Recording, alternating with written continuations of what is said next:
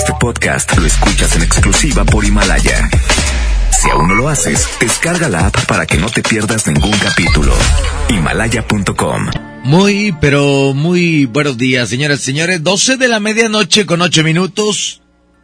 92.5 de la Radio El Monterrey, la mejor FM. Gracias a la gente que está al pendiente, que nos escucha a lo largo y ancho de la República Mexicana.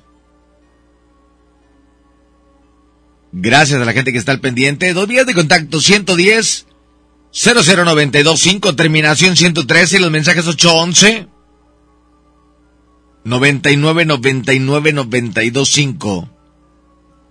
Para que envíes tus mensajes, me acompaña mi buen amigo en esta madrugada, servidor de Urrutia, y me acompaña como siempre en lo paranormal mi buen amigo Miguel Blanco. ¿Cómo están todos ustedes? Muy buenos días ya, cuando son las 12 con 11 minutos en este programa Sentido Paranormal. Este es el momento para que tú envíes eh, tus mensajes vía WhatsApp, vía telefónica, te comuniques con nosotros y compartas todas tus experiencias en relación a lo paranormal. Así es, pendientes. Ahí están eh, psicofonías, fotografías, todo lo que quisiera mandar toda la gente que nos está escuchando a lo largo de la República, la gente de Estados Unidos, ahí están las vías de contacto, ¿no? Efectivamente, pues bueno, ya esta noche, esta noche es eh, una noche paranormal para que envíes tus relatos. Y déjame te digo, y así como el día de ayer lo había prometido, voy a, enviar, voy a dar mi relato, mi experiencia en lo que ocurrió en la casa de Aramberry una experiencia muy aterradora que, por cierto, eh, una experiencia inolvidable, ya que ese día sufrió un terrible accidente. Pero esto lo, este relato lo voy a compartir un poco más adelante. Vamos a esperar a que la gente envíe sus comentarios y envíe sus relatos. Esta es una noche para que usted sea testigo y además usted eh, participe con nosotros. Así es, pendiente la gente, siga enviando sus mensajes, siga comunicándose. Hay relatos el día de hoy, relatos, historias ¿Tiene alguna fotografía que hay algún hecho paranormal en su casa, en algún eh, trabajo, en algún terreno, en algún rancho? Bueno, favor de enviarla al 811 99 99 925. Hoy, viernes prácticamente, fin de semana, 12 con 12 minutos, en esta excelente ciudad de Monterrey. La gente que nos está escuchando, muchas gracias. Amigo trailero, amigo taxista, amigo automovilista, la gente de las maquiladoras, a toda la gente que nos escucha, Miguel. Efectivamente, y gracias por la confianza que te deposita con nosotros para compartir sus relatos. Muchas veces, pues bueno, son relatos que en ocasiones no quieren compartirlo con algunas personas por, porque no creen eh, de esas experiencias, pero esa es la plataforma para que usted se comunique. La mejor 92.5 sentido paranormal. Mucha gente no lo platica porque lo pueden juzgar de loco, Miguel. Efectivamente. Mucha gente se guarda ese tipo de situaciones, pero hay muchas, hay muchas en diferentes lugares platicábamos que hay en las casas habitaciones, de repente en lugares, o platicaban, ayer platicaba toda la gente que esa zona de lo que es tránsito de Monterrey, Cruz Verde, eh, lo que es la clínica 25, si no mal recuerdo, toda esa parte era Panteón. Entonces la gente de las colonias aledañas tienen que tener conocimiento o han de haber visto algo por esa zona. Si alguien está escuchando de por allá y lo puede comentar, eh, agradeceríamos mucho, ¿no? Efectivamente, eh, a veces no saben eh, cuando compran la casa, pero resulta que después se enteran que ahí fue un panteón, ¿no?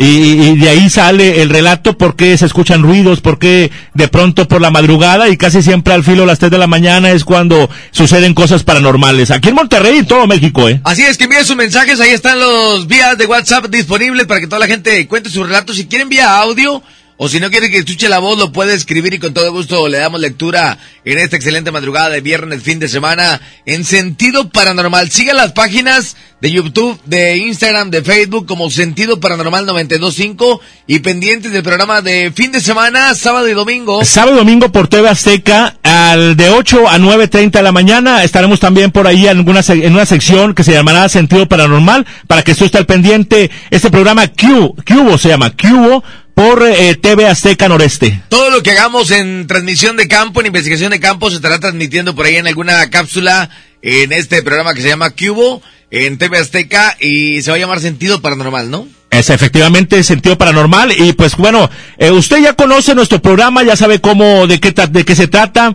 Cuáles son los límites, eh, no cruzamos eh, la línea delgada entre la verdad y la fantasía. Sin embargo, eh, pues bueno, es muy importante la participación de usted en este programa. Así es, llegamos a un cierto punto, no brincamos esa línea, lo comenta Miguel, no somos cazafantasmas, somos investigadores paranormales, vamos a un lugar, eh, decidimos llevar grabadoras, decidimos llegar a un vidente, el cual nos pueda dar una referencia eh, de poder captar alguna sombra o alguna psicofonía. No queremos quitar el lente de ese lugar, simplemente captar qué es lo que ocurre, ¿no? Y la misma gente es la que participa con nosotros, la misma gente es la que detecta muchas veces eh, la psicofonía o ve una imagen eh, atrás de nosotros que en ocasiones nosotros ni lo llegamos a percibir, pero la gente es la que eh, nos informa qué es lo que está ocurriendo. Así es, así es que pendiente toda la gente siga comunicándose 110 00925 terminación 113, ya están llegando por aquí los mensajes. Eh, que si podemos compartir la página del Face con todo gusto y a toda la gente que está al pendiente, muchísimas, pero muchísimas gracias. Vamos a ir a música regresamos con los primeros relatos de esta noche de viernes, fin de semana, noche fresca en la ciudad de Monterrey, ¿no? Efectivamente, vamos con música y regresamos. Música, Panchito. Bienvenidos.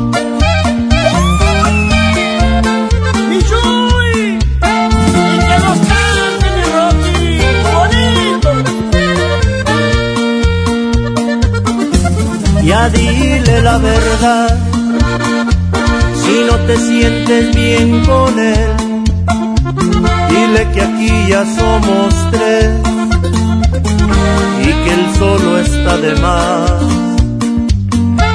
Ya dile la verdad, porque lo dejaste de amar, dile que porque no te dio lo que yo te supe dar.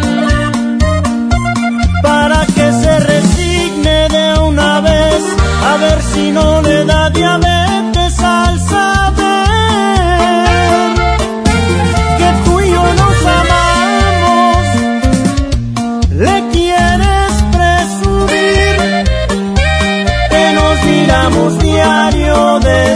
que sales del gym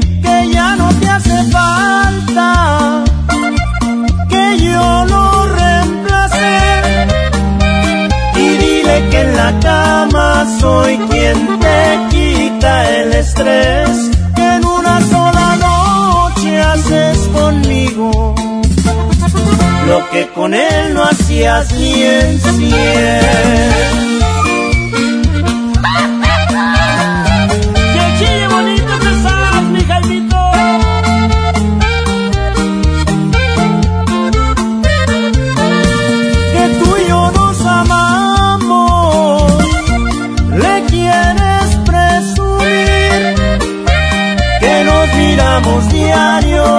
Después que sales del gym, que ya no te hace falta que yo lo reemplace. Y dile que en la cama soy quien te quita el estrés, que en una sola noche haces conmigo lo que con él no hacías ni en él no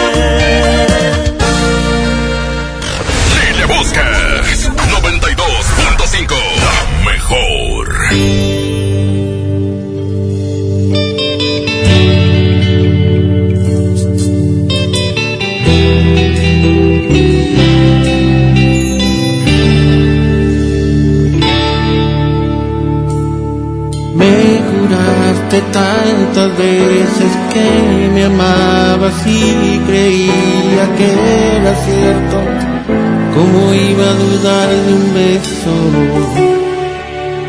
Pero te volviste fría y te alejabas de mi vida y no sé cómo, pero un día se acabó todo porque te marchaste y me dejaste solo, se acabó mi vida, te llevaste todo, aún me está doliendo, no cierra mi herida, sigues en mi mente, te amo todavía. Porque te marchaste y me dejaste solo, si ya me olvidaste, al menos dime cómo, porque lo he intentado, creo que bastante. Y entre más lo intento vuelvo a recordarte.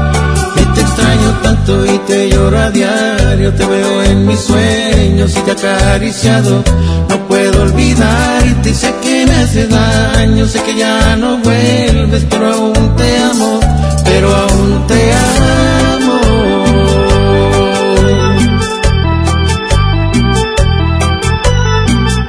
El siempre imitado, mas nunca igualado. El pega pega de Emilio Reina.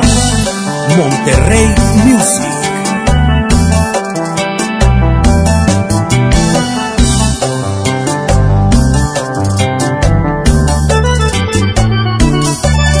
Porque te marchaste y me dejaste solo, se acabó mi vida, te llevaste todo, aún me está doliendo, no cierra mi herida, sigues en mi mente, te amo todavía.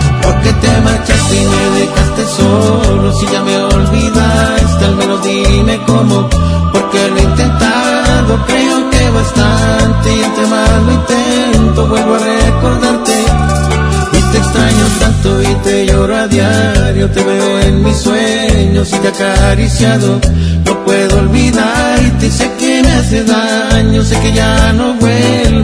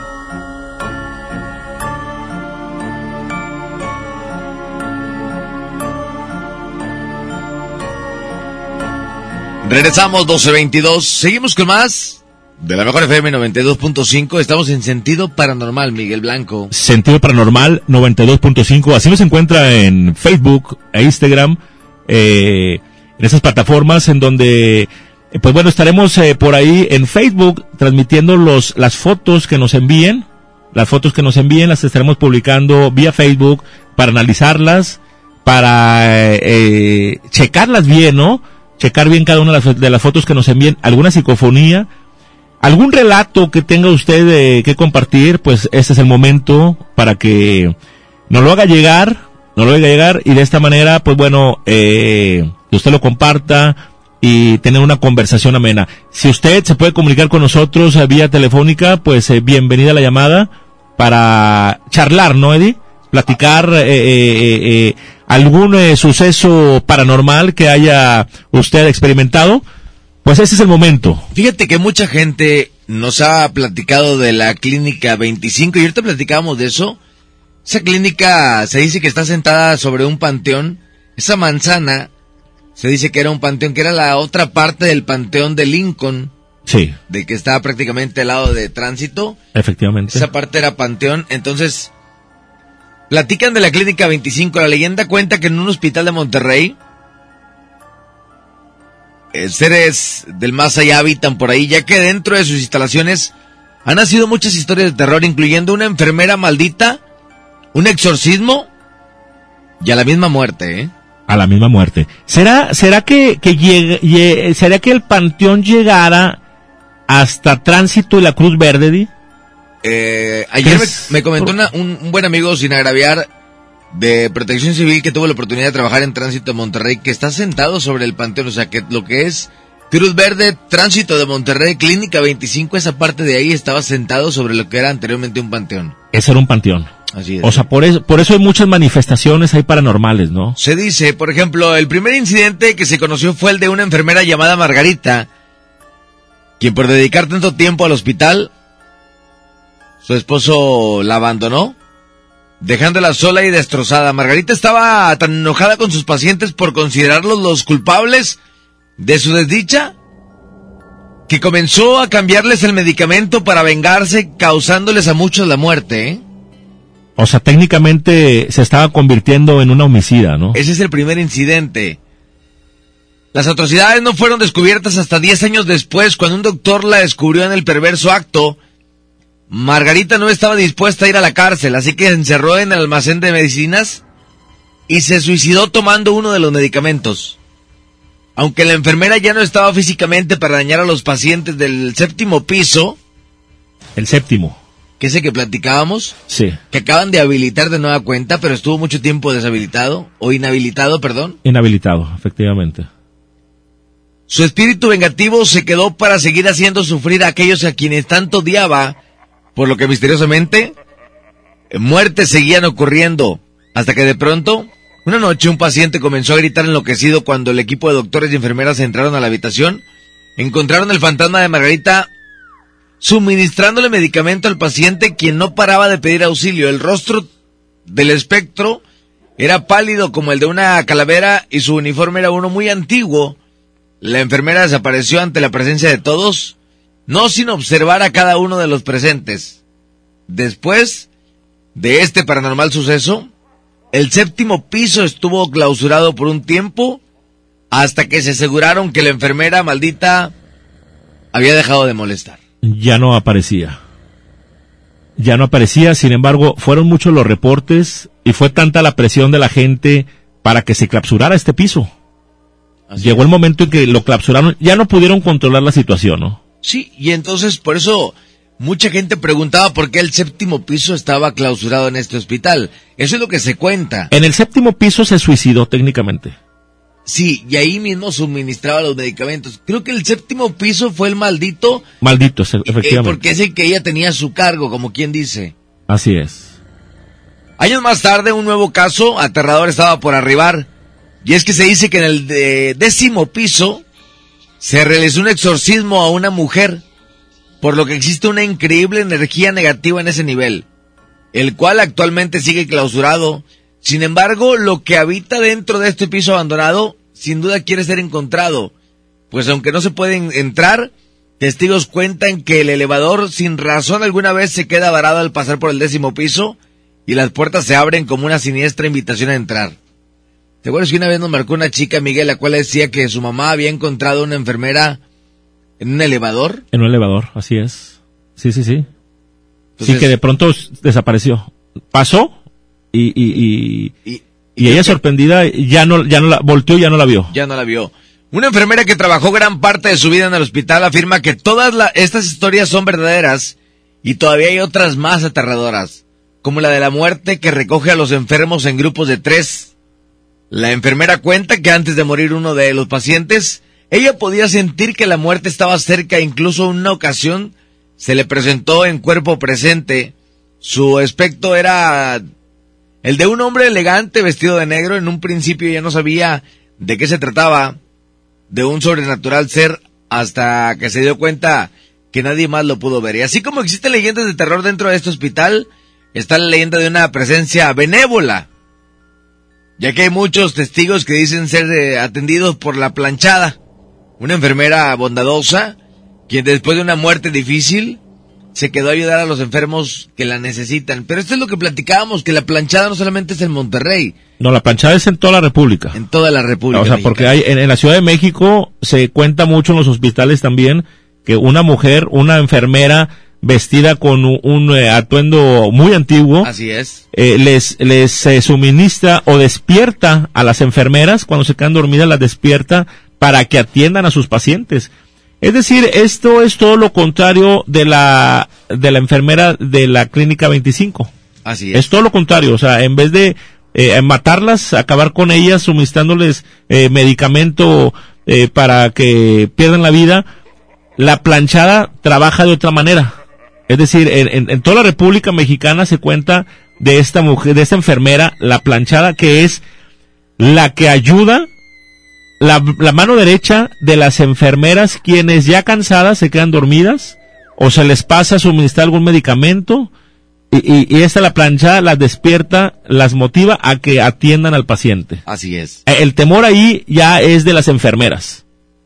Sí, y entonces es como cuando decían, oye, eh, la enfermera, ya vino la enfermera a suministrar el medicamento, como si la enfermera en turno apenas so- soy yo y apenas voy pasando, no, ya pasaron hace 30 minutos a inyectarle al, al paciente el medicamento, y eso es lo que no se explican. ¿Quién es quien realmente está suministrando los medicamentos si la enfermera en turno no ha pasado por ahí, no? Efectivamente. Ese es, ese es el- el- el- la otra parte de, de la planchada, ¿no? Así es, vamos a ir a, a mensajes, hay mensajes por aquí. Dice, hay una fotografía que están enviando.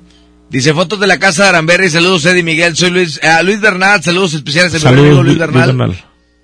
Eh, sí, estas son fotos de la casa de Aramberri, ya muy deteriorada. Eh, Miguel va a contar ahorita la historia que le, que le ocurrió a Miguel eh, Blanco. Man, saludos para la gente de eh, Tecmac, turno de noche, quien siempre te escuchamos pendiente del programa, muchas gracias. Saludos a toda la gente de Tecmac.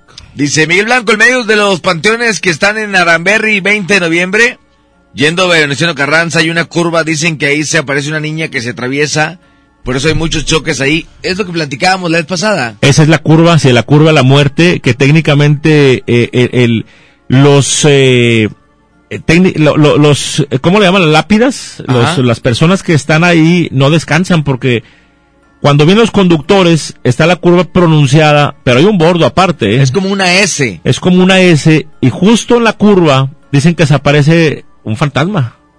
Pierden el control y se van directito contra la barda. Esa barda, eh, por lo menos eh, yo contabilicé ps, por muy poquito 200, 200 choques, o sea, son más, o sea, tumban la barda y vuelven a ponerla.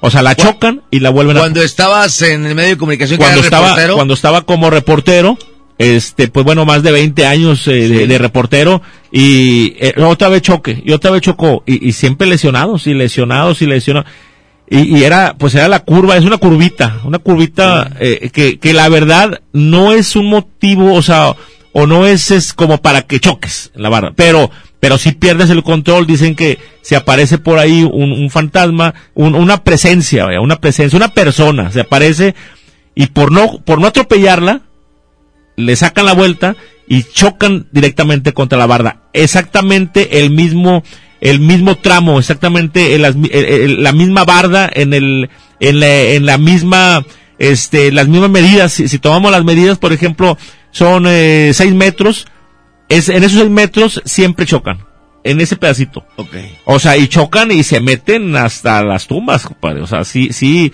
Y evidentemente, eh, los conductores no relatan, no dan el testimonio de que se apareció por ahí una persona porque ni la vio, ni la, ni, ni la vieron. O sea, la vieron, pero no, no era nada. O sea, ¿sí me explico? Es lo que, es lo que te comentaba en una ocasión que había accidentes inexplicables, decías tú, pero ¿por qué chocó? Se durmió, no había indicios que se queda dormida, no había indicios que, no, no, no, pero muchas veces no quieren dar a conocer.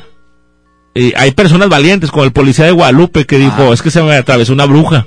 O sea, fue tanto el, el, el, el- el miedo, o sea, que él tenía que informar a sus, a sus altos mandos eh, eh, qué es lo que había ocurrido y dijo, pues se me atravesó una bruja, fue la verdad, así me explico. Pero eh, hay muchos conductores que no quieren dar a conocer realmente qué es lo que les pasó.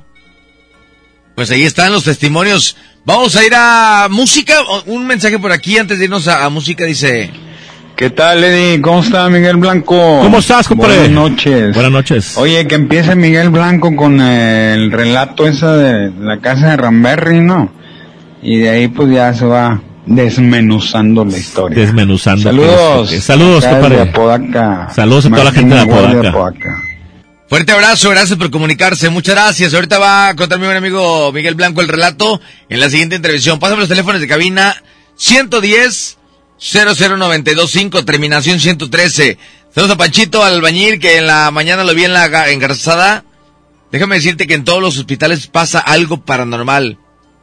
Y la muerte eh, ronda piso por piso, cuarto por cuarto, donde están las personas en cama, al pendiente. Saludos a Miguel Blanco, dice por aquí. Saludos, mi amigo. Me pasó lo del elevador, íbamos cuatro personas, yo fui el último que bajé, pero cuando quedé solo en el elevador me llevó al piso 10. Al llegar al piso 10, se abrieron las puertas y se borró el número de piso donde uno elige el piso. Duró varios segundos abiertas las puertas, fue como 11 años que me pasó eso en la clínica 25. Sí, sí, sí, sí, en la clínica 25 es la que eh, eh, decimos que está construida sobre un panteón. Así es. Sobre un panteón, entonces hay, fe- hay fenómenos paranormales, sin duda alguna ahí. Y, y agrégale a que la muerte anda rondando siempre. Así es. Vamos a reporte telefónico antes de irnos a música, ¿te parece, Miguel? Me parece perfecto. A ver, Línea 1, Panchito. Bueno, bueno. buenas, buenos días. Buenas noches, ¿cómo están? ¿Cómo está usted? Buenas noches. ¿Quién habla? Lady. ¿Cómo está, Lady? A ver, cuéntenos su relato. Bueno, yo en el 2014, no es cierto, en 2015, más tardar, más o menos, yo trabajaba en moteles, en el Motel 70. Sí, ¿cómo no? Entonces, pues, eh, pues ahí la hacía de todo, pero fue en un tiempo que me cambiaron a la lavandería. Sí. este era la parte que está ahorita que construyeron un, un pues sí una plaza Sí. de espaldas. Y había un árbol tan una había un árbol muy grande Eh, en la parte de la lavandería. Y estaban como eran no sé si eran tipo sequías o así que llevaban mucha agua. Entonces pues obvio mis compañeras trabajando y yo me la pasaba ahí sola. Sí, pues sí ponía música pues para que se me hiciera la noche más rápida. Claro. pero me pasaban muchas cosas. Me veía una sombra negra. Ajá. Y ahí no sé si hacían algo pero en, en el otro cuarto donde estaban las lavadoras y todo eso Sí. había muchas figuras había muchos así como cosas diabólicas no sé por cómo cómo decirlo bien dicho Ajá.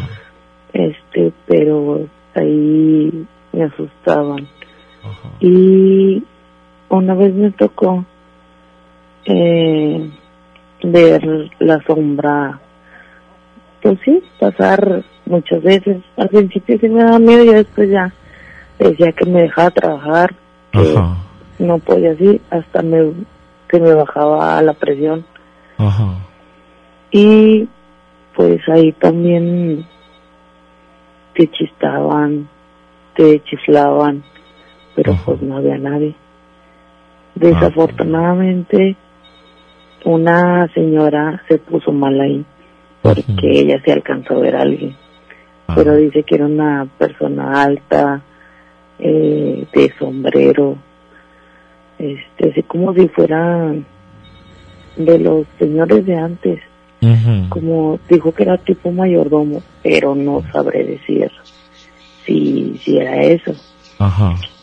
Y pues también me tocó en otro, pero ese sí, sí eh, era, eh, lo pasaron en la tele de hecho, Ajá. que fallecieron ahí adentro y ese sí se te aparecían en sí las dos personas que habían fallecido dentro de la habitación. Oye, qué duro.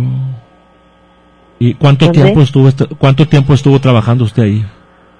Eh, los, como dos años. Dos años. ¿Y no sería que en alguna habitación hicieran ritos satánicos, algo así? Eh, pues de hecho fallecieron las dos personas ahí porque em, creo que dejaban la camioneta prendida y el mismo de la camioneta se Sí. metió dentro de la habitación Ah, y donde se quedaban dormidos ya no despertaron. Entonces, cuando hacíamos limpieza ahí, nadie quería entrar a esa habitación de noche claro. porque veías que la muchacha pasaba del baño hacia Ajá. la regadera. Ajá. O sea, se veían entre los espejos y pues sí se sentía bien gacho el ambiente. Sí, cómo no. Me imagino. Oiga, pues No, sí, sí, sí está, difícil. sí está difícil entonces, pero eh, esas sombras que veía usted, ¿cómo las puede describir? Mm, pues la, que estaba acá en el 70 era negra. Ajá. Nunca alcancé a ver, siempre la veía de rojo. Pero nunca alcancé a ver así de, de frente. Es como le digo ahí, el día que yo que hicieron la transmisión, yo oía muchas cosas. Ahí en el panteón de Podaca, Ah, porque yo era, soy muy, soy- ¿cómo se podría decir? perceptible, muy perceptible a sí. ese tipo de fenómenos. Exactamente. ¿Y qué veía usted en el panteón de Apodaca? Pues donde tomé la captura esa donde les mandé, Exacto. se veía pues, dicen muchos, me, me mandaron muchos mensajes por Messenger, por Ujú. así en Facebook, que, que podría ser una estatua, pero no era una estatua la que estaba ahí, No. porque se reflejó en el espejo. Donde él, él levantó los brazos, no sé si estaba orando, no sé lo que estaba haciendo, este, donde levantó los brazos, se vio claramente. Y es que mucha gente dice que se refleja en el vidrio, pero se reflejará la espalda de la estatua y se refleja el frente de una mujer, se no la refleja espalda. el frente, exactamente. Exactamente, sí, se- se es- y se ve clarito que es el frente. Le mandamos un Sí. abrazo fuerte. Muchas gracias por comunicarse, ¿eh? De nada. Gracias, luego, que esté bien, gracias. muchas gracias. Vamos a ir a música, regresamos. Hay un reporte por aquí, no dejar nada pendiente. Bueno, bueno. Y buenas noches, soy, ¿Qué tal? ¿Cómo estás? eh, soy Marcos de Bolívar desde el Parque Tucán, no sé si te acuerdas. Sí, Marco, Sí. ¿qué tal? ¿Cómo estás? Oye, les tengo una casa mo- aquí en Bolívar, ¿Ok? eh, sobre Red Cortines y la calle Ceiba. Está enfrente de unas pizzas muy famosas. Ajá. Dice la gente que ahí en los años noventas Sí. hubo un pacto satánico. Mataron muchísimos bebés y ya investigué ahí con los vecinos. Me dicen que entre las 12 y 1 de la mañana Sí. oyen cómo están haciendo el pacto satánico. Ah, ok. Aún, a- a- a- a- hoy en día. Hoy en Y día. algún día pa- paso por ahí Sí. y se siente la vibración. ¿Y quién vive ahorita actualmente? Ahorita tiene más de 25 años que nadie la habita. Está abandonada. abandonada, completamente abandonada. Pasas por ahí, ves la casa y parece que te están viendo. Luis Cortines, ¿y qué me dices? Ceiba, la calle de Ceiba, Ajá. Va. Colonia Vallevarte de tercer sector. Y otra, en el Pantón de Vallevarte, el que está aquí por Lincoln, Sí. dicen que está embrujado ese panteón. Lo que pasa es que no es que esté embrujado, es que hacen muchos trabajos de magia negra en ese panteón. Y juegan a la Ouija ahí también. Así es. Sí. Te mandamos un abrazo fuerte, Marquitos. Gracias por comunicarte, gracias. Marcos. Gracias, Saludos. vamos a ir a música, regresamos, 18 y la 1, seguimos con más sentido paranormal. Esto apenas inicia, no se vaya. Y seguimos adelante y adelante con el mismo sabor de siempre. Los cumbiamberos RS de Monterrey Music. Agachadita mueve mami tu colita. Agachadita mueve ya tu cinturita. Agachadita mueve mami tu colita. Agachadita mueve ya tu cinturita.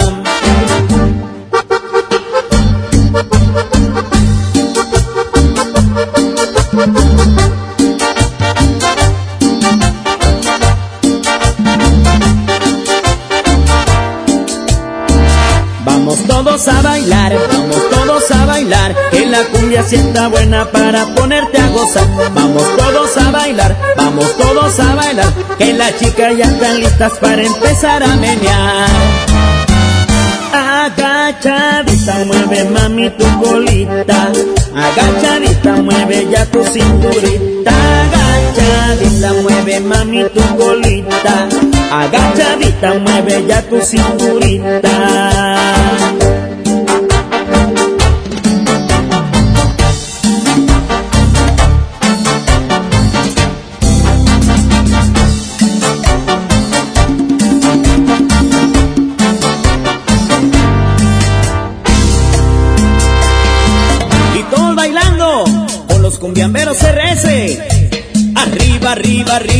Arriba, arriba, arriba.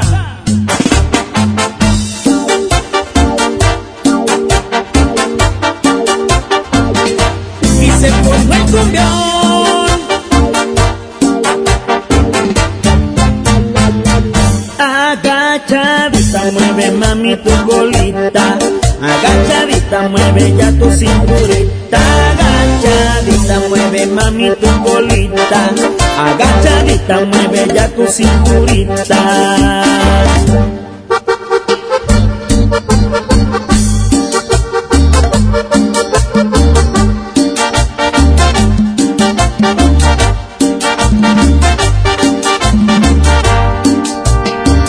Que levanten la mano los que estén vacilando, que levanten la mano los que estén vacilando, que esta cumbia está prendida para empezar a menear, esta cumbia está prendida para empezar a menear. Agachadita mueve mami tu colita, agachadita mueve ya tu cinturita, agachadita mueve mami tu colita, agachadita mueve ya tu cinturita. Y esto es Monterrey Music para ti, bailando, bailando.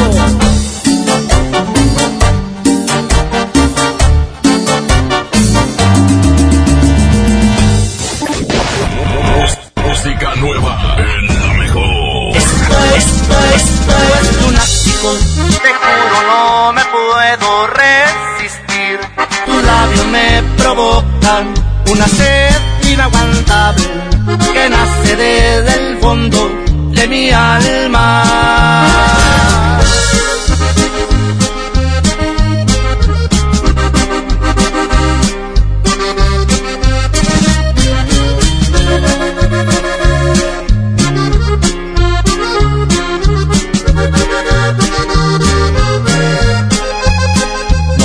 Mentir, tú tienes un poder que no conoces sobre mi corazón, que desde que te vi te corresponde. Tengo miedo por mí, porque esta fijación me desorienta. Me fascina sentir que tanta perfección lleva tu nombre.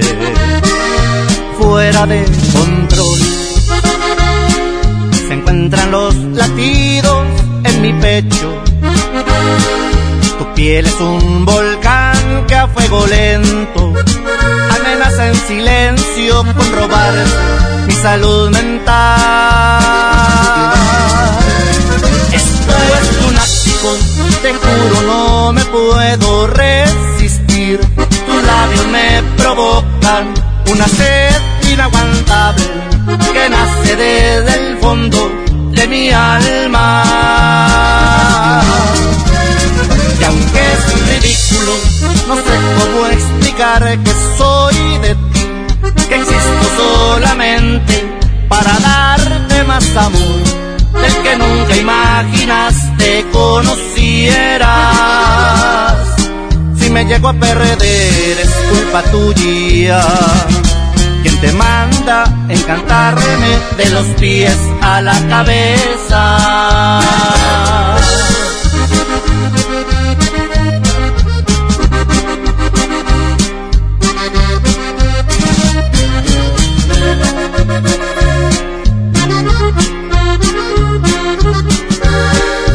fuera de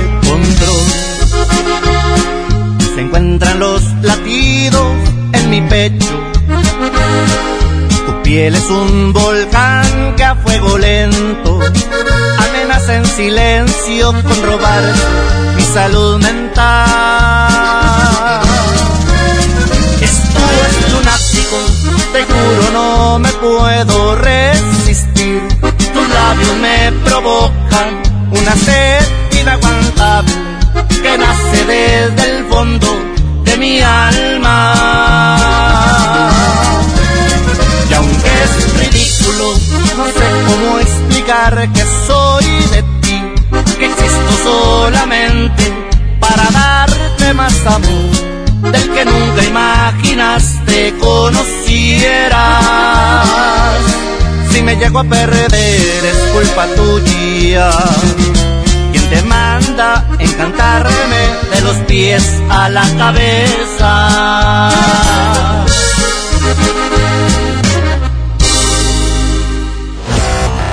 Fácil ser diferente.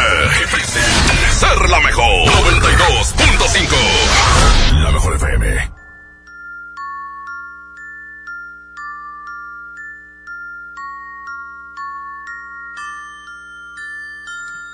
Seguimos con más de sentido paranormal. Muchas gracias por compartir eh, todas sus eh, anécdotas, todas sus historias paranormales. Aquí en la mejor 92.5 están los micrófonos abiertos para que tú compartas tus historias, para que tú compartas tus relatos de los sucesos paranormales de aquí de Nuevo León y de todo México. Esto es Sentido Paranormal. Recuerda eh, seguir nuestra página de Facebook, Sentido Paranormal 92.5. Vamos con más relatos, Eddie. Envíen mensajes 811 99 99 925. Esa vez que me pasó lo del elevador de la clínica 25, iba a visitar a un pariente que estaba internado. Pero me pasó otro caso. En el hospital de zona. No sé si han sabido que se aparece una enfermera que cura a los pacientes en el hospital de zona. Trae ropa de trabajo de las que usaban antes. Era vestida todo de azul. Su rostro está todo blanco con labios rojos. Me pasó hace cuatro años. Me fracturé el tobillo. Cuando llegué al de zona la vi tres veces. Cuando ya salí del hospital todo enyesado del pie le pregunté a mi esposa sobre esa enfermera que si la había visto y me contestó, no la vi. Le dije, pasamos enfrente de ella dos veces y la tercera vez cuando íbamos saliendo la vimos entre el grupo de enfermeras que estaban platicando. Ella era la única que tenía uniforme diferente y las demás enfermeras traían el uniforme actual verde con blanco. Saludos. Bueno, esa, un paréntesis, esa es la planchada. ¿Sí? Eh, se aparece en diferentes hospitales. ¿eh? Hospitales. En diferentes hospitales. Órale, buenas noches, gracias, gracias a ustedes. No quiero ir a hacer la limpieza de las oficinas en mi trabajo. Saludos, excelente programa, muchas gracias. Gracias por escucharnos. Eddie Miguel Blanco desde el puerto de Veracruz, saludos especiales. Saludos a todo Veracruz. Eddie, buenos días, buenos días Miguel. Buenos días, amigo. Nomás para contarte un relato que me pasó. Este, yo trabajo en las aplicaciones Sí. Y una ma- un día en la madrugada, este, pues me cayó un viaje, ¿verdad? Como uno anda pues, al- sobre la idea, pues lo agarré y me dirigí al punto donde marcaban. Sí. Entonces, este, al llegar, al llegar al punto, pues le notifico a la chava, la chava se llamaba Raquel, se llama Raquel o se llamaba. Raquel. Este, le notifico que ya llegué y me espero un tiempo, va, si no llega, pues este le marco para para ver este por qué no ha llegado. Bueno, entonces haz de cuenta que pasan los cinco minutos y le marco a la chava, va, y le digo, oiga señorita, estoy en el punto que marca la aplicación, y- pero no la veo por ningún lado. Entonces la chava me contesta con una, una voz así tenebrosa y me dice, no joven, yo estoy descansando. Y al decirme eso, tú, Eddie, me di cuenta, volteé así a mi derecha Sí. y me di cuenta que estaba en la puerta del panteón. Ah, qué caray. Al voltear hacia la puerta, veo una sombra de que va cruzando la puerta de, son rejas blancas ahí en el Panteón San Jorge, ese que está Sí. acá en, en este, en Lincoln y Ruiz Cortines. Con el Ruiz Cortines. Me entró un escalofrío cabrón. Total que le dije a la chava, "Oh, está bien, discúlpame. Y me fui. No sé si fue una broma, si este fue coincidencia que se cruzaron los, los las líneas, pero pues eso fue lo que me pasó. Saluditos. Saludos, amigo. Fíjate que, fíjate, ahí en ese cruce ya van varias personas que dicen que, que, que eh, taxistas, que dicen que levantan a una pasajera y les pide que la lleven a ese panteón. Ju- justo ahí y ahí desaparece. Eh, eh, eh, es, eh, sí, amigo, sí, sí, no es, eh, sí, sí es, eh, eres uno más de las personas que, que sufre este suceso paranormal y justo, justo ahí, eh. Lo habían platicado allá Ya lo han anteriormente. platicado anteriormente. Pues ahí está el mensaje. Dice otro por acá. Buenas noches, buenas noches, buenos días, compadre. Buenos días. Oye, yo te quiero platicar un, un relato que me pasó, ¿sí? Eh, yo radico aquí en el estado de Monterrey, ¿sí? Eh, íbamos, no, no me acuerdo qué fecha era, pero era más o menos antes de que se acercara diciembre. Entonces, nosotros somos del estado de Durango. Ah. Sí. Sí, eh, pues yendo, yendo hacia el estado de Durango en la camioneta, sí, yo iba por la autopista de, de, de Saltillo Sí. hacia Torreón, Ok. sí, eh, más o menos en el tramo no recuerdo, pero me imagino que es el como el como en el 70, 80, pues eso hace cuenta que es como si fuera un desierto. No hay casas, no hay nada. Entonces, eh, pues yo iba manejando, y que me acuerdo que la carretera estaba pues muy sola, era en la madrugada. Sí. Entonces íbamos, iba, iba yo manejando, llevaba a mi tía adelante como copiloto, mi mamá, mi hermano y pues toda la familia va. Entonces quiero que ustedes me expliquen, porque entre yo, bueno, perdón, mi tía, mi mamá, vimos un payaso, compadre, pero caminando por la, por el acotamiento. Ah, sus zapatos así como, como de payaso sus calcetas también casi casi hasta la rodilla. Sí. Y vestido así de payaso. Y estaba medio fresquezón. Entonces pues el vato no llevaba nada. Sí. Y llevaba como un tipo gorro de esos que usan los payasos. Con... Con el pelo blanco, pero pues yo no le alcancé a ver los ojos. sino que simplemente pues llevaba todo el pelo hacia abajo y no se le miraban muy bien los ojos, pero sí se le distinguía por la vestimenta que era un payaso, compadre. Y luego ya, lo, ya me pasó y empecé a sentir muchos escalofríos. No sé qué. qué. qué, qué signifique eso.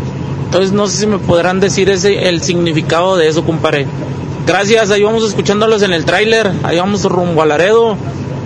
Un saludo a Miguel. A Saludos, Blanco y, y, pues buen programa, compadre. Que hacen buen programa y nos hacen la noche más corta y menos cansada. Gracias, compadre, que tengan buen día. Gracias, fuerte Gracias, abrazo. compadre. Este, este, es un, este programa es para ustedes. No hay explicación. Creo que hay que darnos cuenta o saber eh, si alguien ah, falleció en ese tr- tramo, porque se dice que la gente que fallece bruscamente sigue haciendo su actividad. A lo mejor el payaso todos los días caminaba por ahí, o a lo mejor él tenía alguna actividad que hacer ahí, y al momento de fallecer lo atropellaron o algo así por el estilo, sigue recorriendo, ¿no? Sigue recorriendo ese tramo y, y siempre es un tramito, ¿no? Así es. Es como lo que pasa acá en la carretera de Laredo que platicamos con muchos traileros. Amigo, eh, otro mensaje por aquí dice... ¿Qué onda, medio? Buenos días. Buenas. Perito para mi Buenos días. blanco. Buenos días, amigo. Perito, güey, para comentarle, ya es que dicen que, que estuvo en el panteón toda la Cruz Verde, Tránsito y la clínica. Sí. Yo no sabía. Yo trabajé en el Elefante, en el table que está enfrente. Sí. Uf, hace como unos siete años, ocho años más o menos. Eh, yo me estaba encargado del área de, de los privados. Y pues ya ves que pues regularmente esto oscura esa área. Y pues de repente veíamos una niña, una niña de como de unos 11 años, un niño de chiquito de como de 4 y una, una viejita que andaba ahí en, ahí en, en el área de los privados eh, varias chavas nos llegaron a, a decir que, que se aparecía gente ahí. Y ahorita que acabas de decir de lo que era un panteón, no sé si ahí también era panteón o, o no, compadrito. Ya me dejaste pensando y, y excelente noche y, y platica, Miguel, para grabar la historia para Ahorita después de... que la escuche mi esposa en la mañana. Gracias, gracias, amigo. Ah, bueno, ya va a ser la una. Después de la una, sí, después del siguiente corte. Son las 12.58. Para que estén al pendiente. ¿Ya volteó el retrovisor? ¿Va usted solo realmente? Sentido paranormal. Música, regresamos. No se vaya. Música nueva en la mejor. Yo visualizaba una vida conmigo.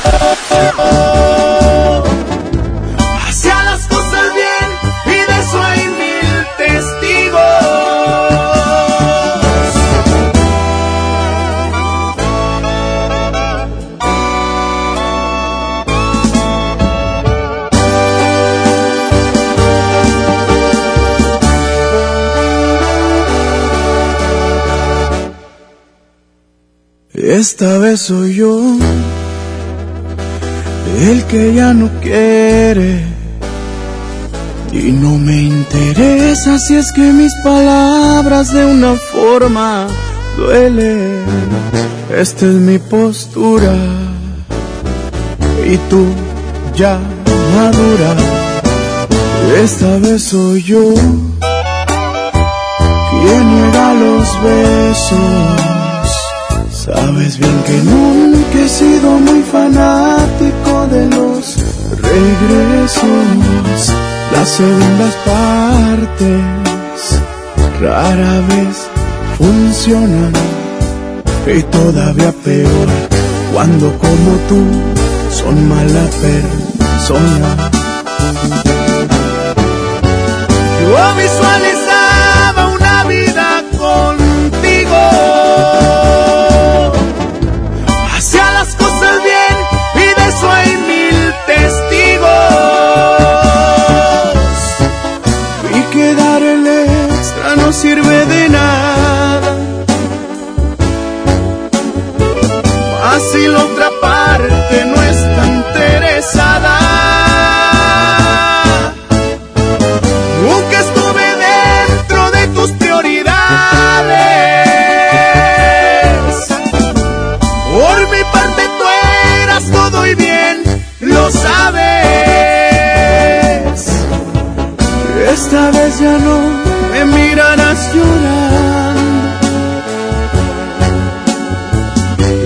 Esta vez te toca a ti estarme rogando. Ruégame, ruégame, ruégame, porque me está gustando.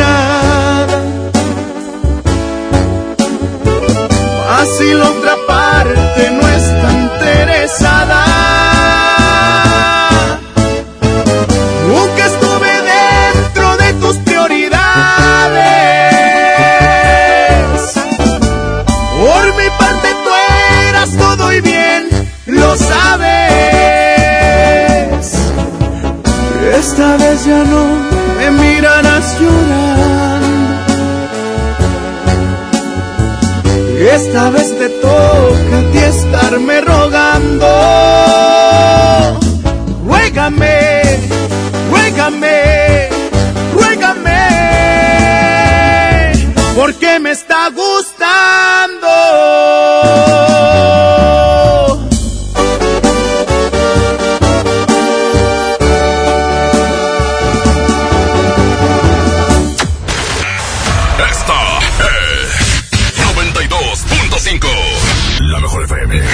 XHSRO.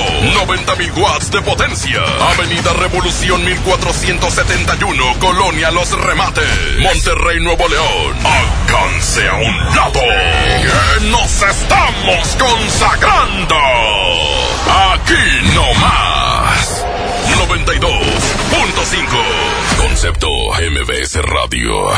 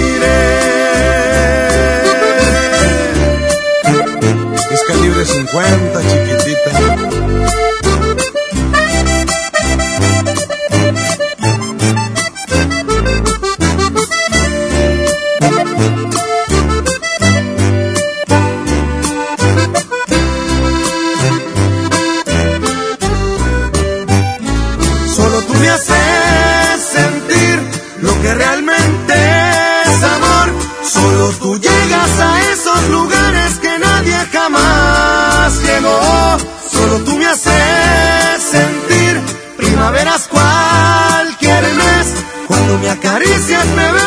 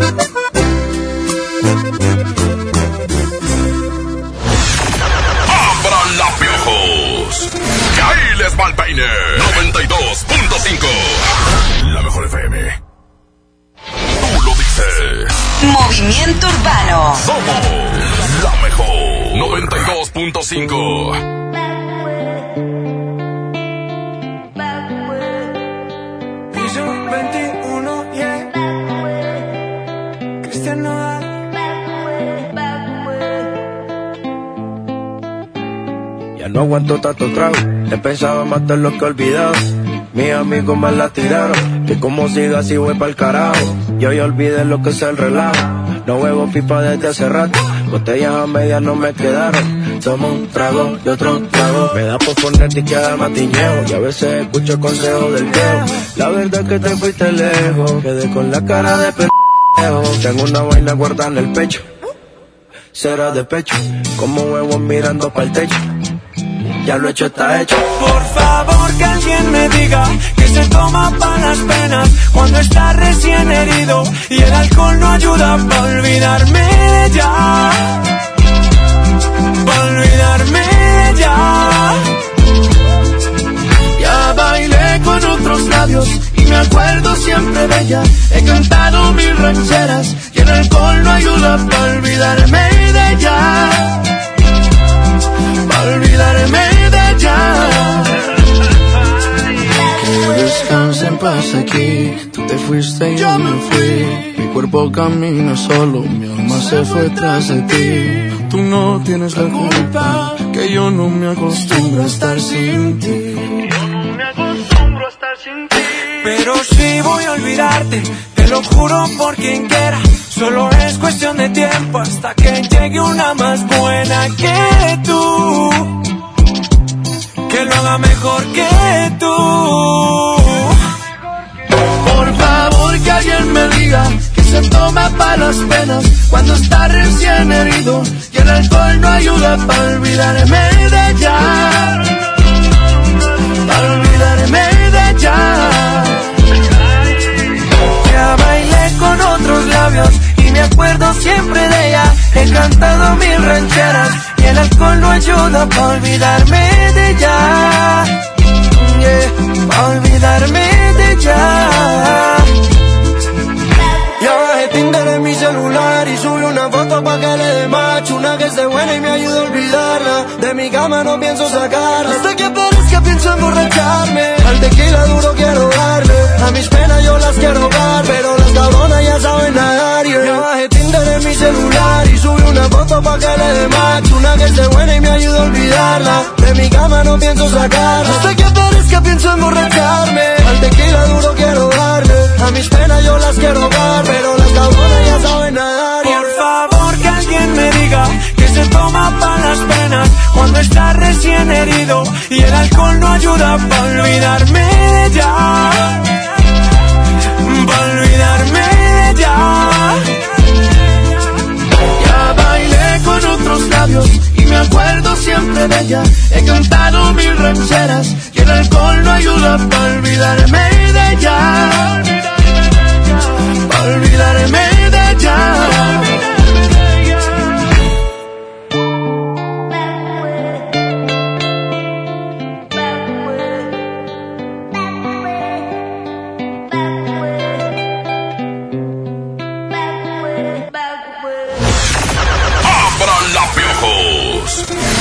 ¡Que ahí les va el peine! 92.5 La mejor FM.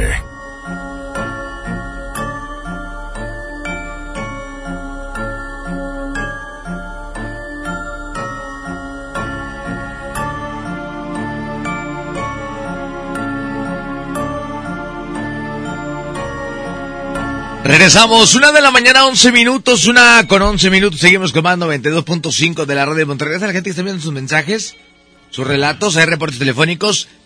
Vamos a platicar la historia de mi buen amigo Miguel Blanco. Miguel Blanco, ¿hace cuánto tiempo entraste a casa de Aramberry? Mira, estamos hablando de aproximadamente 15 años. Ok. Un poco más de 15 años.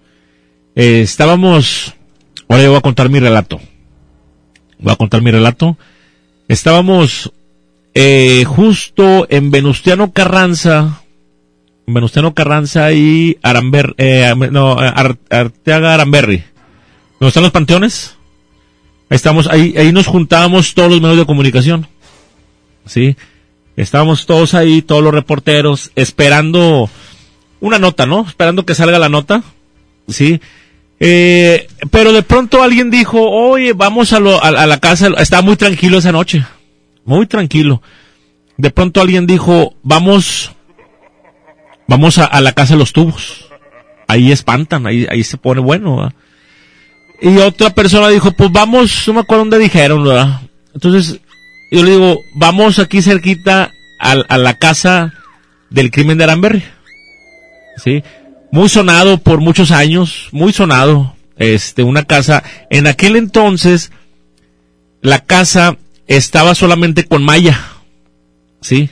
O sea, y estaba levantada de abajo, la, de abajo estaba, estaba suelta la, la, la malla de abajo, por ahí se, se metía la raza, ¿verdad?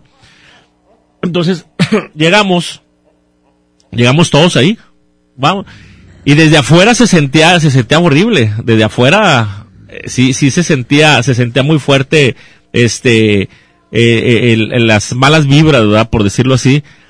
Entonces decimos, bueno, ¿que nos metemos o qué? Pues, vamos a meternos. Y, y yo estaba en, en el, en el canal de la estrella, ¿sí? Pero mi camarógrafo no, no quería entrar.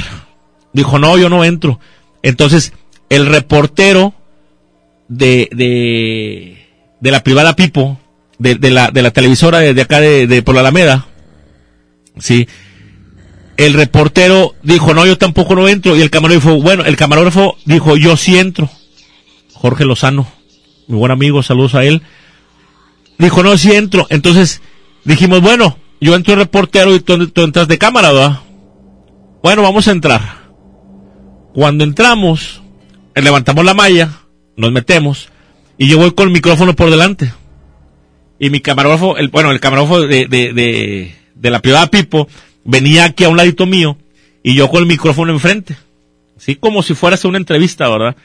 Vamos avanzando, conforme vamos avanzando, pues se siente más feo. Y en ese momento, yo hago una pregunta. Entonces digo, si hay alguien aquí, conteste. Y se escuchan las voces de unas mujeres. Y dicen, sí, aquí estamos. Así, pero se escuchó clarito, clarito, así. Entonces el camarógrafo se hace para atrás y yo le digo, espérame, espérame, se hace para atrás y ya, no, ya no se quiso, o sea, ya no quiso seguir y, nos salimos, o sea, y nos salimos y dijimos, a ver, espérame, sería nuestra, sería nuestra mente, sería nuestra, nuestra percepción, o sea, de- del miedo. Vamos a reproducirlo y ahí reproducimos en la cámara. Y sí, efectivamente decía, sí, aquí estamos. En ese momento, ¿qué, Panchito? Tengas miedo, vente para acá. En ese momento, eh, eh, inmediatamente, pues eh, le hablan al productor de, la televisora, de, de, de de la privada Pipo, Francisco Cobos, Paco Cobos, ahorita director en Telemundo allá en Estados Unidos, muy buen amigo, saludos a él, Paco Cobos. Entonces me marca, me dice Cobos, ¿cómo ves, compadre? Dile a tu productor, en, aquel entonces estaba Carlos Zúñiga, ahorita es, es este productor de, en México, dile a tu productor, este, que vamos a aguantar la nota, no la vamos a sacar, para, para mejor, vamos a hacerla bien, güey, ¿sí me explico? O sea, vamos a hacer eh, eh, entrevistas con los vecinos, hacer producción, ¿verdad? Vamos a, guardar este audio y lo vamos a compartir porque pues los dos entraron, ¿no? Entonces eh, era de los dos la noticia, de las dos televisoras. Entonces, bueno, ok, ya mi productor dijo que sí, ya la producto- el productor de Cobos dijo que sí, ok, perfecto. Al otro día, compadre, empezamos a hacer nosotros las, los trabajos de campo, ¿verdad? Este, pues íbamos- fuimos con los vecinos, este, fuimos con un padre, pero a Cobos se le ocurrió traerse de nuevo Laredo a una medium. Y la llevó, o sea, al, otro día, que mientras nosotros estábamos trabajando de este lado, él estaba trabajando con una, lleva a la medium ahí, entra, y la medium dice, donde entra y empieza a hacer su trabajo ahí, dice, vámonos, y se salió. Dijo, no vuelvan a esta casa, porque les puede pasar algo. Ese mismo día en la noche yo seguía con mi investigación, porque dije, pues bueno, voy a terminarla. Y, para eso ya se juntaron más reporteros de periódicos y esto, lo otro.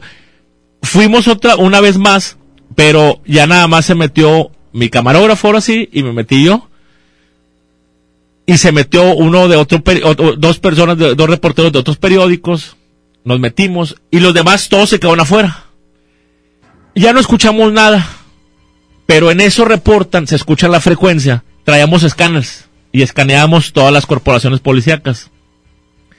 Y se escucha claramente que reportan una volcadura en, en Villagrán y Tapia. Un volcadura, había con gente atrapada, esto, lo. Entonces nosotros nos dicen, eh, eh, hay volcadura, vamos, vamos. Eh, Entonces nosotros nos salimos, nos arrancamos. Pero para eso no nos habían dicho a nosotros, o sea, qué es lo que estaba pasando. Agarramos, eh, que viene siendo Ruperto Martínez, nos vamos, llegamos, pero nos vamos todos en caravana, ¿sí? El de, el de la privada Pipo se le, se le clocharon los, los, los cambios. Entonces nosotros los, lo arrebasamos. Y justo en el cruce que era Zaragoza,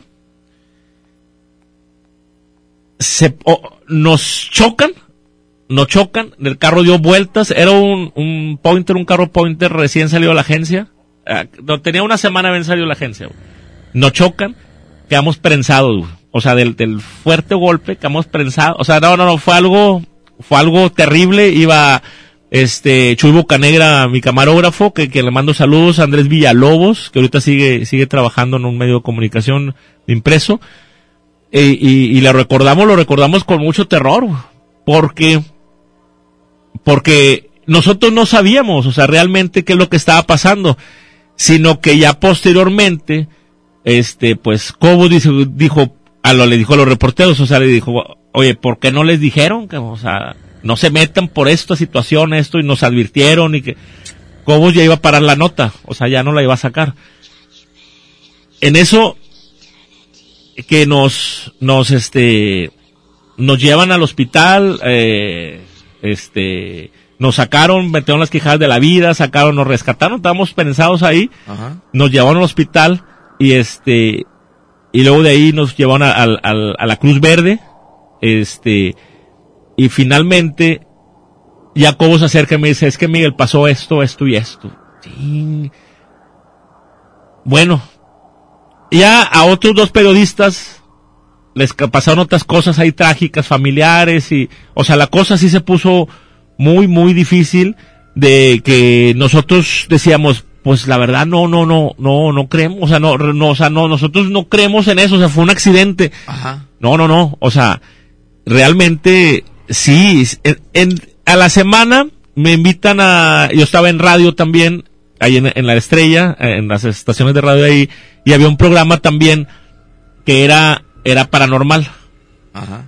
No sé si recuerdas, este, Eddie. Sí, sí, sí. Bueno, entonces yo empiezo a platicar sobre esta casa y había una versión, ahí hay hasta libros que, que, que dicen que el, el, el- decían que un loro, sí, que un loro había, eh, había resuelto el crimen, que un loro había, en ese entonces dicen que salieron los poli- policías judiciales en aquel entonces y le dijeron a los reporteros, fue el loro el que los delató.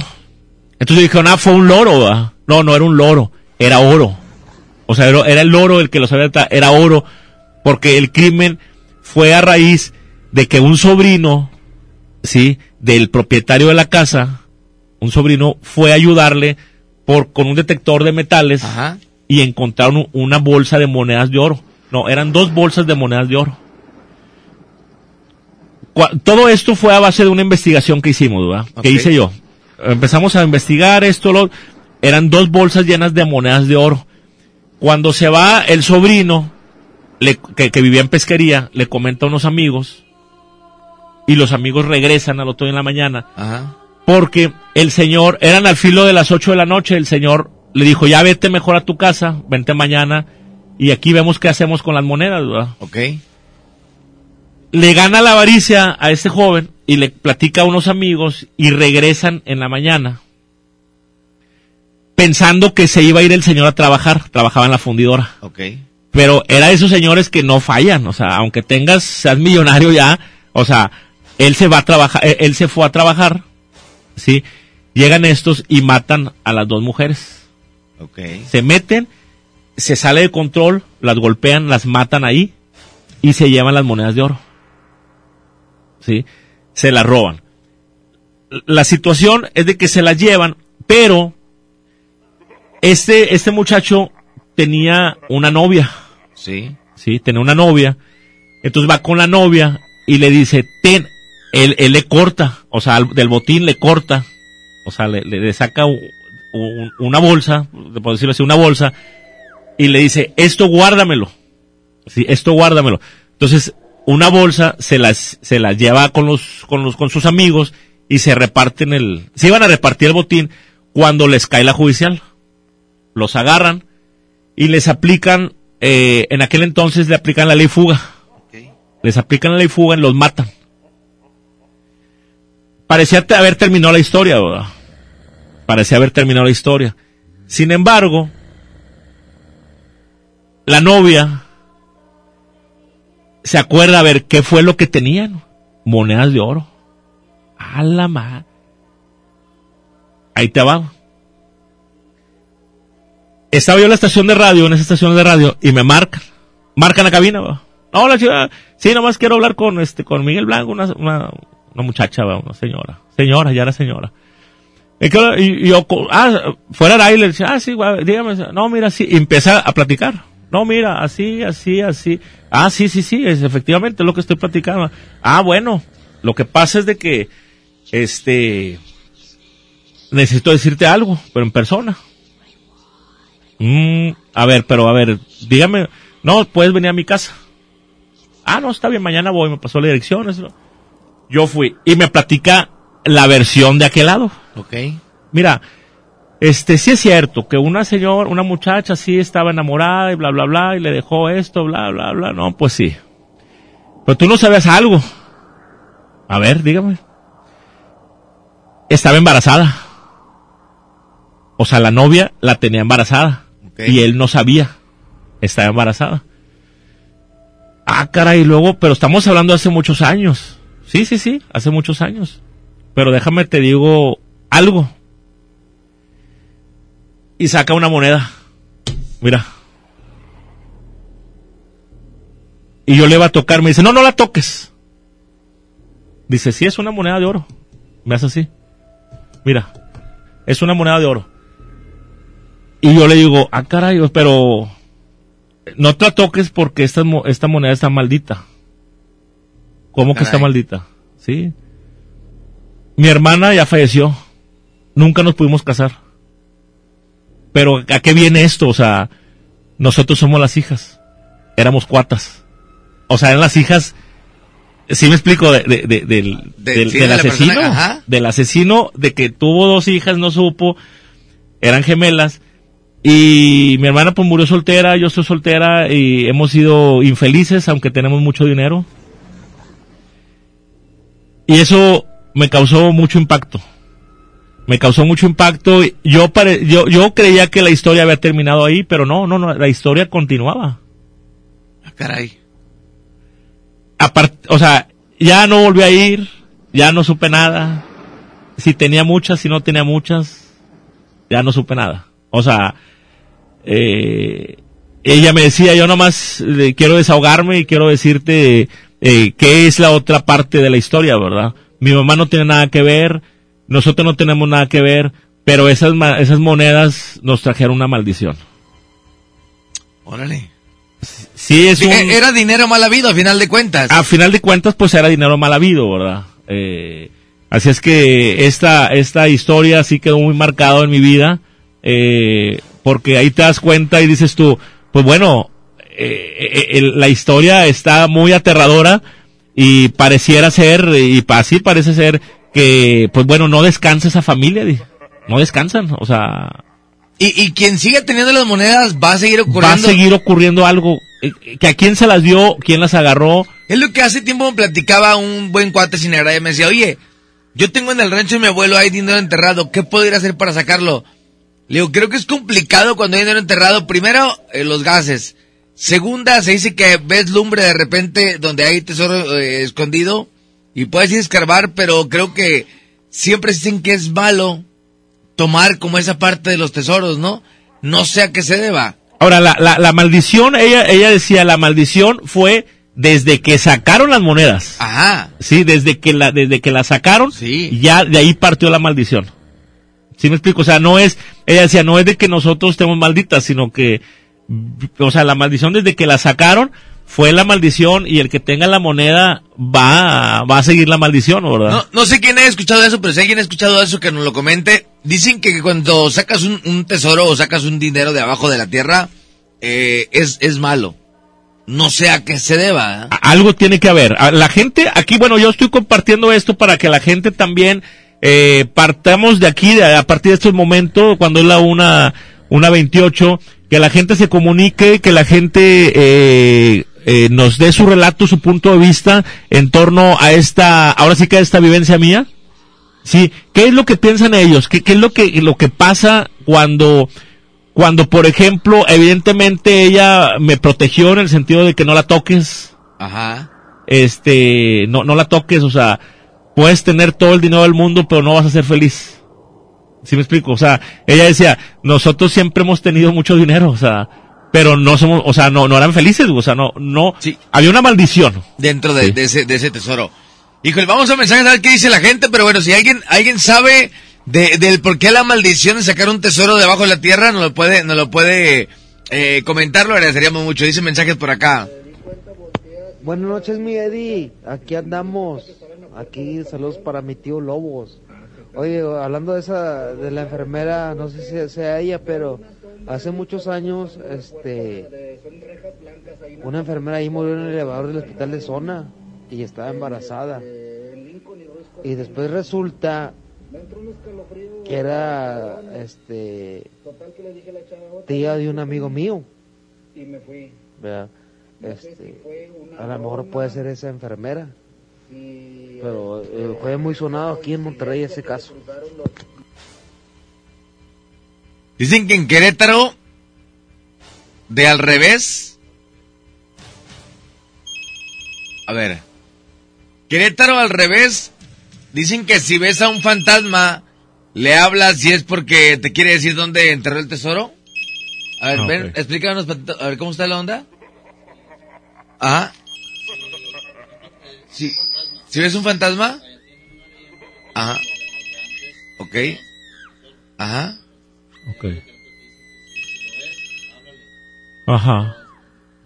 Eh, Eso pasaba mucho, eso pasaba mucho en Ramos Arispe. Ver, en Ramos dice- Arispe mucho, mucho. Platica lo que dice Miguel. tantito. Sí, haz de cuenta que eh, lo que dicen es de que en Querétaro, en Querétaro, si tú ves que un fantasma te anda hablando, escúchalo, porque ese fantasma, sí, te va a guiar a un lugar donde hay un tesoro enterrado. Sí, te puede guiar. Pero ¿quién te dice que no, no hay alguna maldición cuando lo sacas? Claro, sí, sí, sí, eso, esa es, esa es la parte débil, ¿verdad? para empezar, dicen que los gases son muy tóxicos. No nomás, es eh, nomás donde lo abras. Nomás sí. donde lo destapes. Entonces, bueno, vamos a ver qué es lo que más dice la gente. Solo para la banda de los bimberos del Memphis. Fide César Pini y el hermano Balú, el Cuchi, gracias. Dice... Onda mi Eddie, un saludo para toda la raza de Laredo, Tamaulipas. Saludos especiales, gracias. Excelente programa, saludos. Muchas gracias. Una pregunta, ¿a poco les prohíben decir el nombre de las personas que mandan mensajes? No, para nada. No, no, no, no, no, no, pueden poner su nombre. Sí, claro, claro, claro. Eh, dice por aquí otro mensaje. Sí, compadre, cuando dices eso, volteó el retrovisor también, güey. sí me cabreo. Saludos, gracias. Qué maña no se te quita de andar diciendo Le eso. dije, le dije a Eddie que no dijera, le dije. Sí, ya Pero no, le encanta, le encanta decir, asustar a Bueno, gente. falta que alguna vez me digan, sí volteé y se ve a alguien. Sí, volteé. Una de esas. Buenas noches. Buenas noches, amigo. Ya miraron hacia el pasillo. Están solos. ¿Está Panchito? ¿Ya volteaste el pasillo? No insistas, Eddie, no insistas. Las veces que digas, ya miraron al retrovisor, no lo voy a hacer, Eddie, así que no insistas, por favor. Saludos. Dice Alex Burger del Crispin Treviño, de, Crispin Treviño, saludos. Voy llegando, por favor de repetir el final del programa, dice por aquí. Eddie, respecto a lo de la casa de Aramberry, me contaron que a los asesinos los mataron en Suazua. ¿Qué sabes de eso? Creo que la familia asesinada tenía familia allá, o los asesinos, no sé quién. Es el sobrino. Según en Suazo hay una loma mentada la loma de la cruz. Según esas cruces están ahí porque ahí mataron a los asesinos, les dieron ley fuga, pero no alcanzaron a escaparse. Si alguien sabe si eso es cierto, que lo cuente. Saludos, buen programa. Ya lo contó Miguel, de Así es. Miguel Blanco. Así es. Ya lo contó. Esta es una foto de la iglesia abandonada ubicada en el Carmen, Nuevo León, por el lienzo charro. Ahí está. Ojalá próximamente tengamos la oportunidad de ir por allá a visitar esta iglesia del Carmen, que es muy mencionada, ¿eh? Ha sido muy, muy mencionada últimamente. Ojalá tengamos la oportunidad de ir para allá. Eh, carretera Jalisco, se aparece un niño en la orilla de la carretera segundo 45. A ver, vamos a ver. Vamos a ver si aquí, Se aprecia en la orilla de la carretera, en la orilla del lado derecho.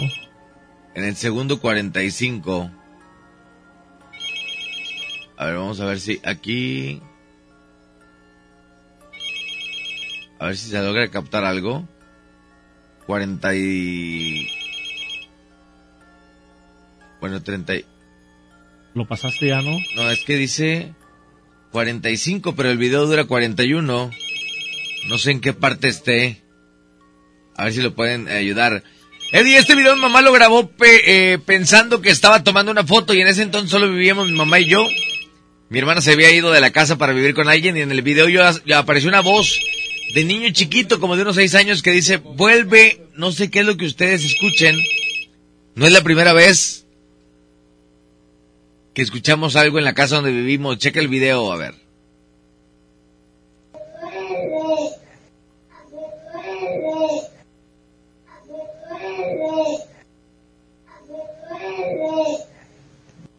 Se escucha claro, pero, pero a ver qué se logra captar por ahí. Como vuelve, dice, ¿no?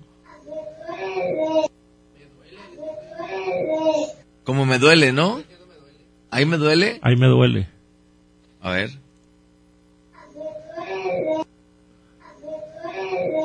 Ahí me duele. Es, es interesante ese, ese video. duele. La maldición, si se puede llamar así, es que se dé cuenta del gobierno porque conozco gente, bueno, familia que han sacado y están como si nada, dice por aquí. Saludos a mi esposo Tony de Valle de Guinalá que estamos escuchando. Muchas gracias. Eh, buenas noches, Eddie. Buenas noches, Miguel. Buenas noches, amigo.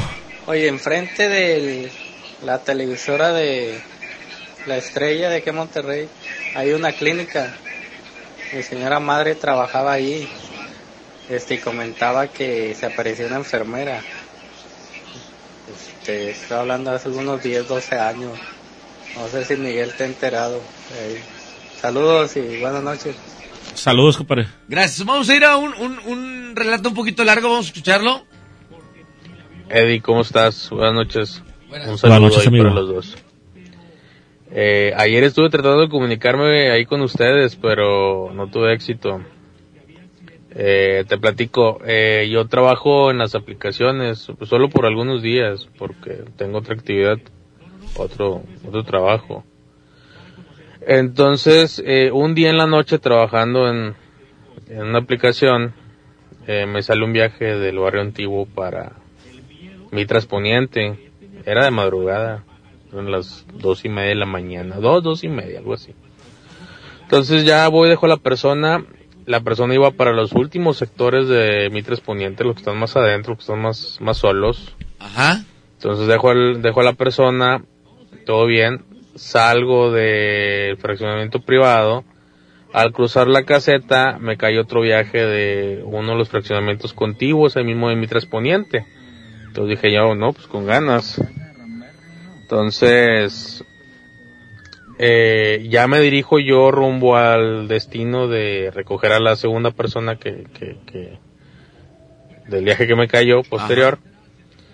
Y antes de entrar al fraccionamiento de esta persona, ahí en mi Poniente, y te lo podrá corroborar la gente que vive ahí, que, que te pueda marcar ahorita, eh, hacia adentro de los fraccionamientos, pues están como que unos, unos barandalitos que dividen eh, afuera de adentro del fraccionamiento. Ajá.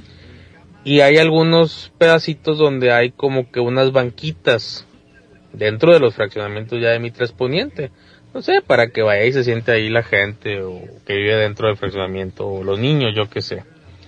Entonces, al pasar por uno de esos pedacitos o de esos espacios donde hay banquitas que te digo, paso y volteo a mi izquierda y veo a una niña sentada en una banquita.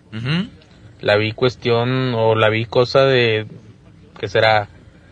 Unos 15 metros de distancia, 15 20 metros de distancia. Yo estando en la calle en mi carro y la niña dentro del fraccionamiento de mi Poniente en una banquita sentada. La recuerdo bien, era una niña, eh, traía vestidito y traía guarachitos blancos, era tiempo de calor, tiempo por ahí de junio, julio, hacía mucho calor de hecho. Lo curioso es que la niña pues estaba chiquita y los pies le colgaban y nada más los movía. Y estaba agachada como viendo al suelo.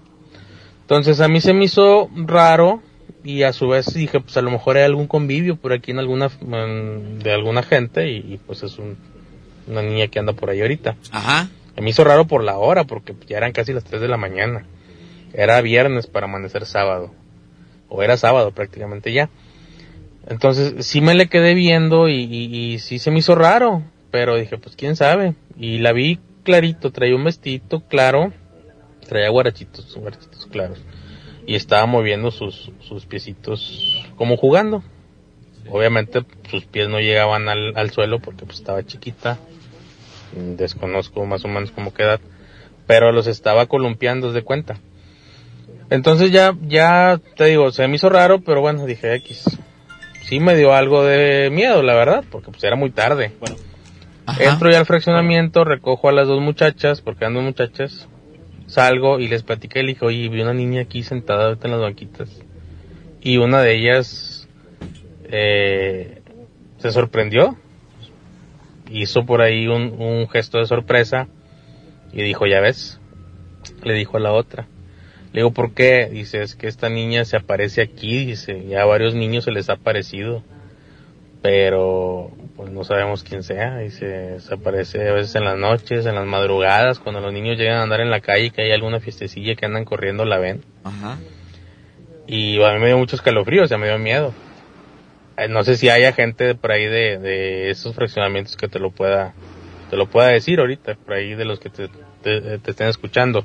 No recuerdo en qué fraccionamiento fue, pero fue en mi Trasponiente, en uno de los últimos. Muchas gracias por comunicarte, amigo. Vamos a ir a música, ahorita regresamos. 92.5, la mejor FM en sentido paranormal.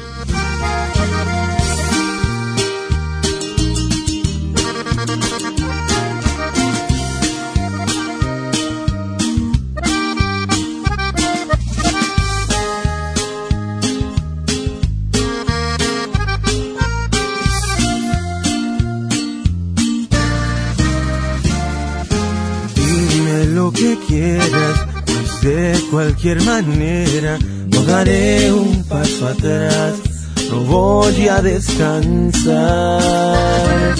Y no es suficiente herir constantemente a este corazón que solo quiere amarte.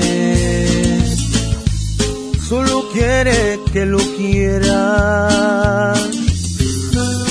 Es pecado, voy a ser un pecador, pero en las alas de tu amor quiero volar.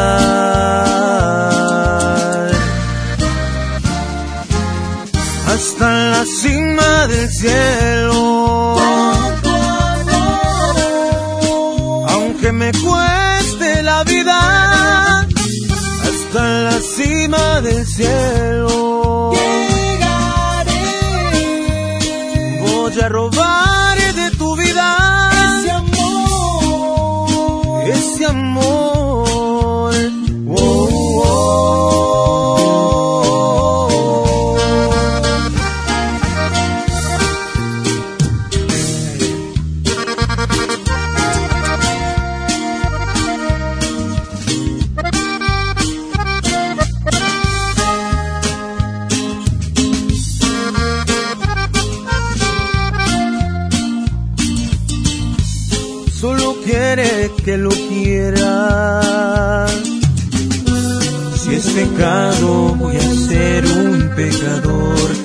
las alas de tu amor quiero volar.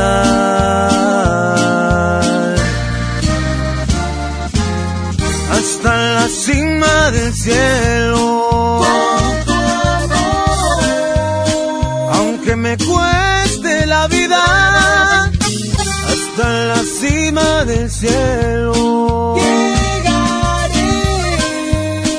Voy a robar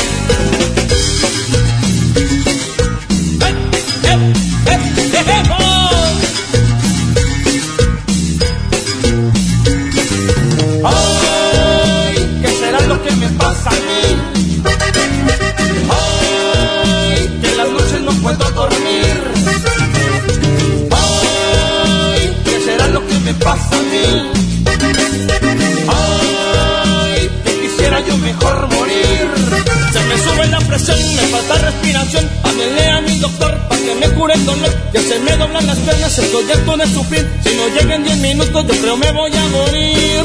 Ay, que será lo que me pasa a mí? Ay, que en las noches no puedo dormir, no puedo.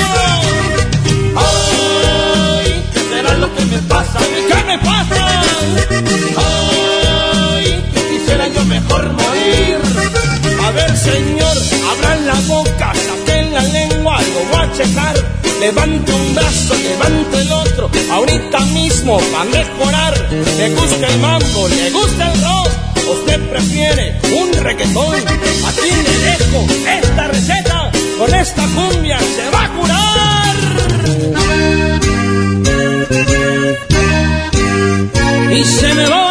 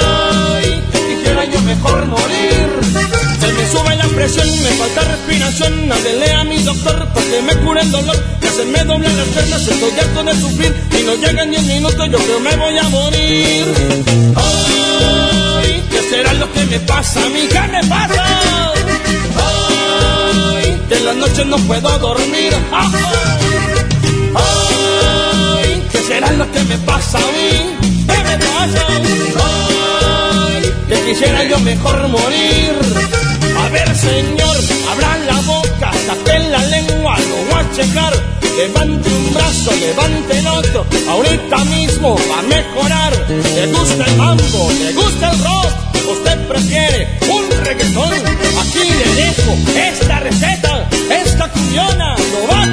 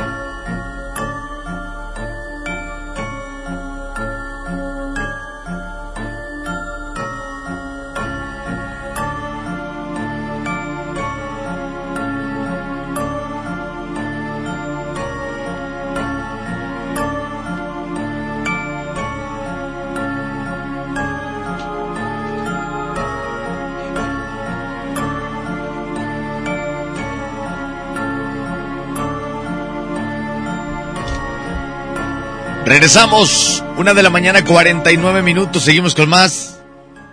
¿Qué pasó, Panchito? ¿Tú? Sí, cómo no.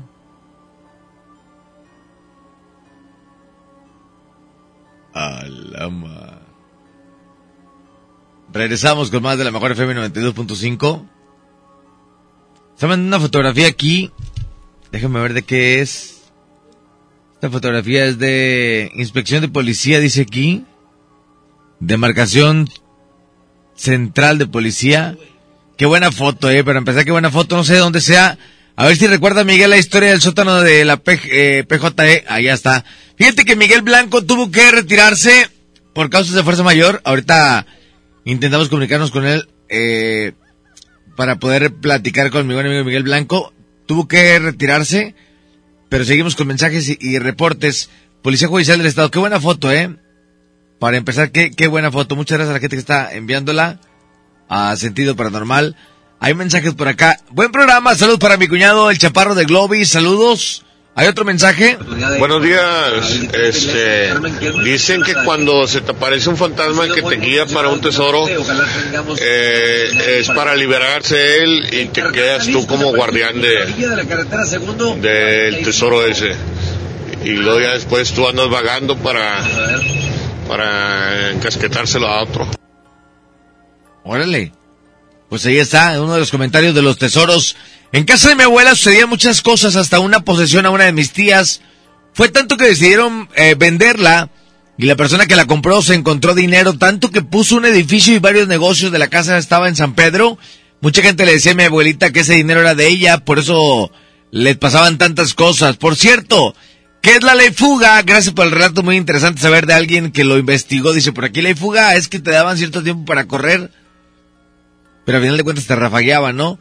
Eddie, cuando un tesoro es para el que lo ve, si tratas de compartir, entra la parte de la avaricia. Y es donde entra la parte del espíritu. Te doy el tesoro a cambio de qué, dice por aquí. Sí, esta imagen la vi el día de ayer. Esta imagen la vi el día de ayer. Creo que sí la, la descargué. Es una niña que está al final de un pasillo. La presencia que cuida el tesoro, si eres buena gente, te lo da para que lo compartas. Si eres una persona ambiciosa, se desaparece el tesoro, ponen por aquí. Gracias, mi, mi buen amigo Luis. El segundo 33 del video. Dicen que se aparece por aquí un, niño, el segundo 33. A ver si es posible eh, poder verlo. Ah, ya, ya lo vi, ya lo vi, ya lo vi. Mira, ven, Panchito. En el segundo 33, 31, 32. Aquí está el niño, mira. ¡Shh, ¡Hombre! Aquí está. Ahí está. Por, por eso te estás viendo, hijo. Ay, mi hijo. Gracias a la gente. No, estos... ¿Andan tomados ustedes o qué, muchachos? ¿Andan tomados o qué, mijo? Dice por aquí. Eh, con el tema de la Ouija pasa si una persona juega mucho tiempo con ella, ya tiene contactos con los supuestos espíritus de la Ouija y pasa el tiempo y esa, bueno, ese, ese lo leímos el día de ayer. Eh, tienes mucho fanatismo con los santos iglesias y, y eso. Conocí una persona que le gustaba mucho los niños Dios. Me decía que le hablaban, tenía dos de aproximadamente 40 centímetros cada niño. De hecho, me decía que le pudiera, que le pusiera mi dedo en sus manitas. Y el niño me lo iba a apretar. Se me hacía muy extraño, pero se sentía como si esos niños tenían algo extraño, dice por acá. Buenas noches, Eddie. ¿Qué tal? Estaba viendo lo de los entierros. En una ocasión, en la colonia Carmen Romano, un señor estaba haciendo una obra. El albañil fue el que sacó el entierro, pero se dio cuenta el, dueño de la de la construcción, va. Oye, pues el dueño le dijo, sí, pero está en mi casa. Se quedó con el entierro y se quedó con la lana. En vivo el muchacho. Y parece que el albañil sí falleció. Ese es el comentario, va. Buenas noches. Saludos a todos. Muchas gracias. 15 años trabajé ahí, ahorita te cuento la historia. Muchas gracias. Sube las fotos y videos a la página de Paranormal Saludos 92.5. En estos momentos aquí cuidando unos terrenos por libramiento y carretera Laredo. Saludos, gracias. ¿Qué onda, mi Eddie? Buenas noches, saluditos a todos. Oye, hermano, este, ¿qué sabes del video de Salomón Robles? ¿Te acuerdas? Eh, no me acuerdo qué canción era, pero que se apareció un niño dentro de una iglesia. ¿No sabes qué rollo, qué fue, si investigaron o qué? Porque yo recuerdo que en una entrevista Salomón dijo que, que no había nadie dentro de la iglesia. Algo así. Ahí sí me puedes ahí contar eso porque... Sí, hasta ahorita me acordé y me entró la duda, dije, déjame le pregunto. Saluditos para todos los que andan ahí escuchando la mejor 925 y buena noche para todos. Gracias. Fíjate que no estaba enterado de ese video de Salomón Robles. Si alguien sabe qué video es, si alguien sabe qué, si alguien sabe qué video es, agradecería mucho que me lo puedan compartir para poder ver eh, el video en el que se aparece el niño, el video de Salomón Robles. Buenos días. Oye, una pregunta ahí para el, el relato que contó. ¿En qué año fue eso? ¿O no sabe? sí me... Fue, fue algo interesante crimen. Lo de Miguel, ah, el, el año del crimen de la casa de Aranberry, eh, te voy a decir ahorita, déjame investigarlo porque no lo tengo, no tengo el dato. Mi, mi buen amigo Luis Bernal sí lo tiene Luis, el año del crimen, eh, año del crimen de la casa de Aranberry, 1933. 1933. Un 5 de abril, correspondiente al año 33, la ciudad de Monterrey fue escenario y testigo de un terrible acontecimiento en una casa situada en la calle Aramberry, número 1026, casi esquina con Diego de Montevideo, cercana al barrio de la Luz, en pleno centro de la ciudad de Monterrey. Todavía de madrugada, más o menos a las seis y media de la mañana, Delfino Montemayor se despidió de su esposa Antonia Lozano, de 54 años, para asistir a su empleo en la fundidora de fierro y acero de Monterrey. Mientras la hija de ambos, llamada Florinda Montemayor, con tan solo 19 años, aún seguía durmiendo al regresar por la tarde donde Delfino vio a su esposa e hija cruelmente asesinadas. Esa familia, procedente de General Soso, Nuevo León, había vendido todo su patrimonio para establecer en Monterrey. Al saber que tenían dinero en efectivo, un grupo de delincuentes penetró a la casa y asesinó a la madre y a su hija para luego huir con las pertenencias. Cuando arribaron las autoridades, quedaron asombrados por la forma tan salvaje del crimen cometido. La sospecha se fue sobre unos parientes de la familia, pues la puerta de entrada no había sido forzada y las infortunadas mujeres permitieron en su momento el acceso a sus agresores. Un detalle dio a la captura de los asesinos. Había un rastro de sangre que salía de la casa con rumbo a otro domicilio situado en escasos metros. Para asombro de todos, dos de los asesinos resultaron ser sobrinos de la señora. Florinda y la hija a quienes hallaron las pertenencias de la familia en el negocio que tenían a la vuelta de la casa. Uno de ellos, llamado Gabriel, habló. Él y dos, secuaces, eh, él y dos secuaces planearon el robo junto con un chofer y el asesino de las mujeres a quienes mataron para no ser reconocidos. Arrestados y en espera de una dura condena, fueron ejecutados al aplicarle la ley fuga en una loma llamada de la Santa Cruz, situada a la entrada y enfrente del cementerio de, de Suazo, Nuevo León. Luego los cuerpos de los asesinos fueron expuestos para calmar el morbo y las buenas conciencias de la sociedad regiomontana de la época. La gente de Monterrey entonces lo calificó como una venganza ordenada por el padre y esposo de las dos mujeres que perdiendo la vida, el crimen se fue borrando de la memoria de los vecinos, pero no los extraños sucesos que se desencadenaron de ahí en adelante en la casa de Aranberry.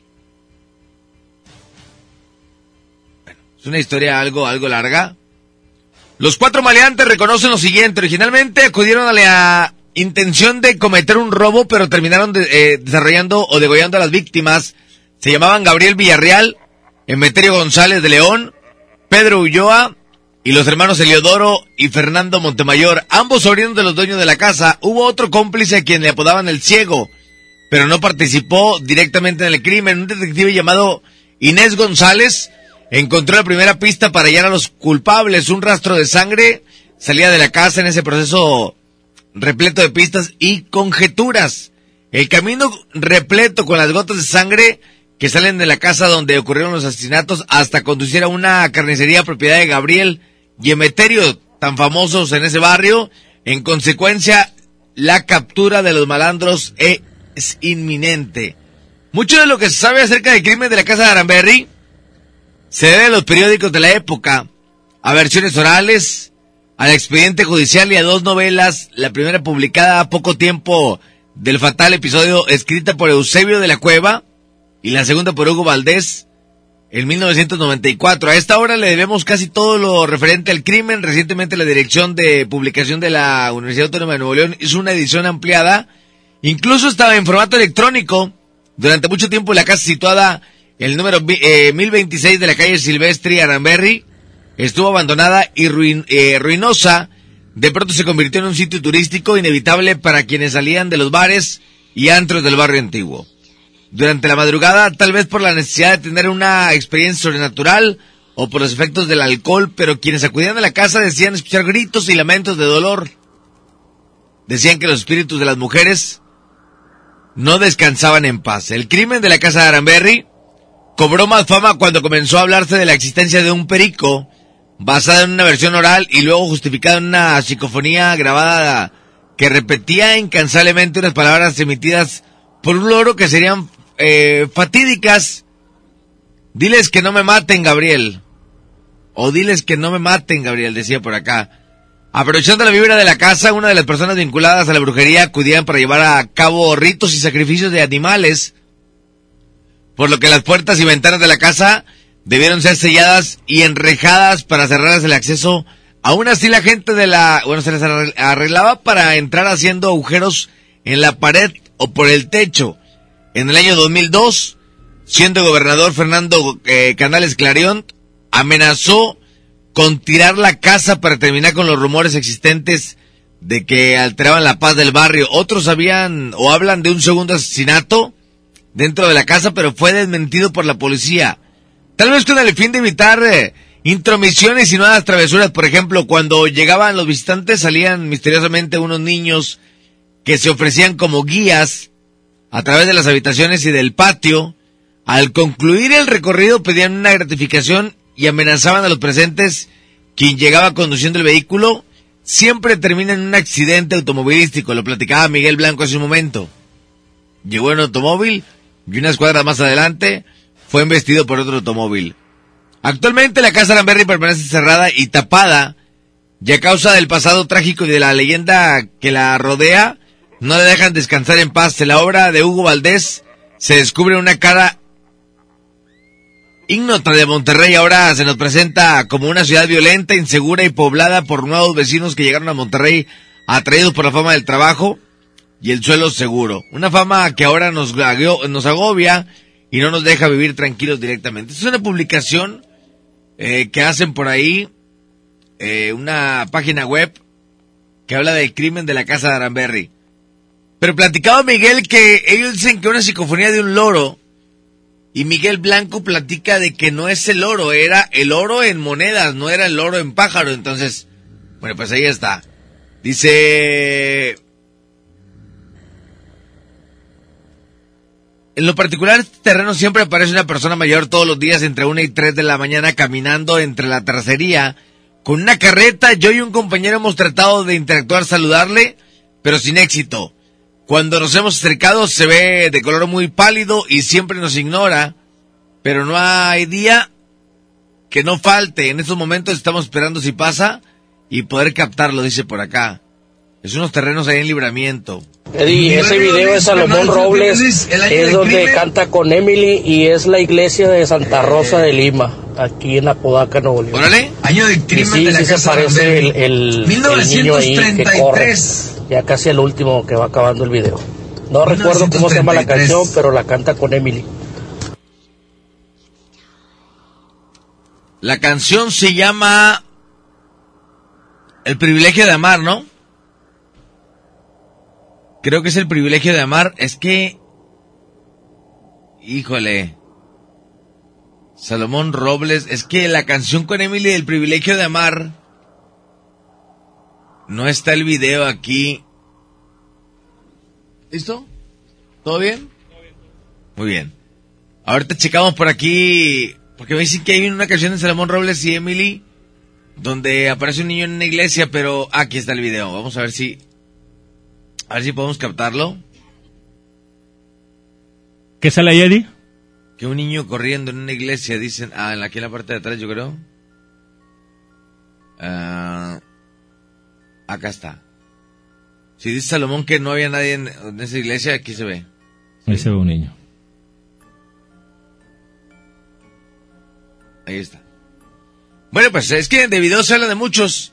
Eh, también decían que en uno de la firma, el cual en ese de la firma se desmintió cuando, cuando platicaba con ellos, decían que era, era, era una persona del staff. Del staff, sí. y, decían que era un reportero, ¿no? Eh, eh, una persona, sí, decían que era un reportero, pero... Quien había fallecido. Sí, yo, yo cuando platiqué con la gente de la firma, que trabajé con ellos un tiempo, este, me lo desmintieron y era, era una persona del staff este, que no alcanzó a salirse del cuadro. Sí, poco antes, poco antes de eso había fallecido un buen amigo reportero, en paz descanse, Gamaliel López, y, y decían que por ahí, a- a- a- por ahí hacía un acto de presencia, ¿verdad? Sin embargo, sí se desmintió esto. Se desmintió y era una persona del staff, Bueno, fueron muy honestos los de la firma, la verdad, ¿eh? el cual no alcanzó a salir de cuadro. Aquí está. Es más, y es el, es el cóndor.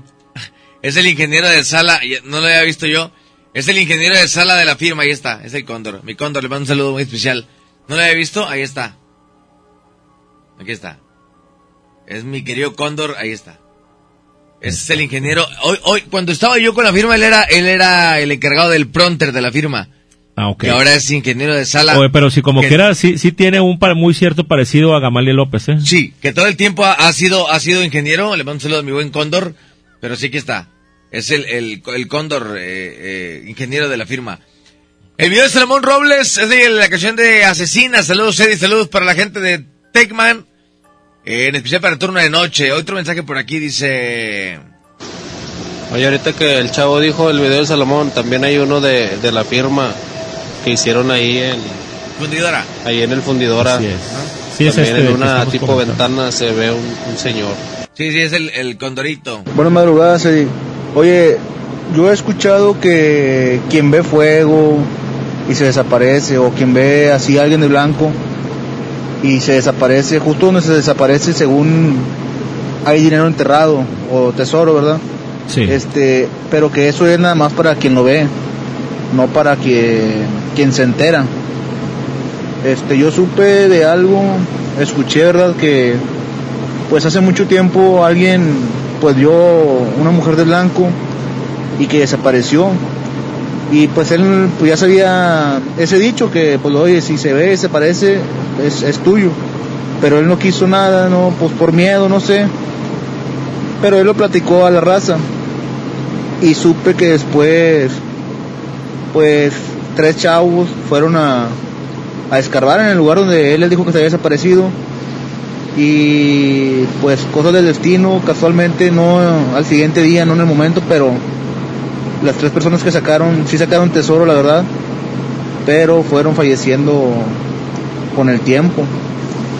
No sé, coincidencia, sepa la bola.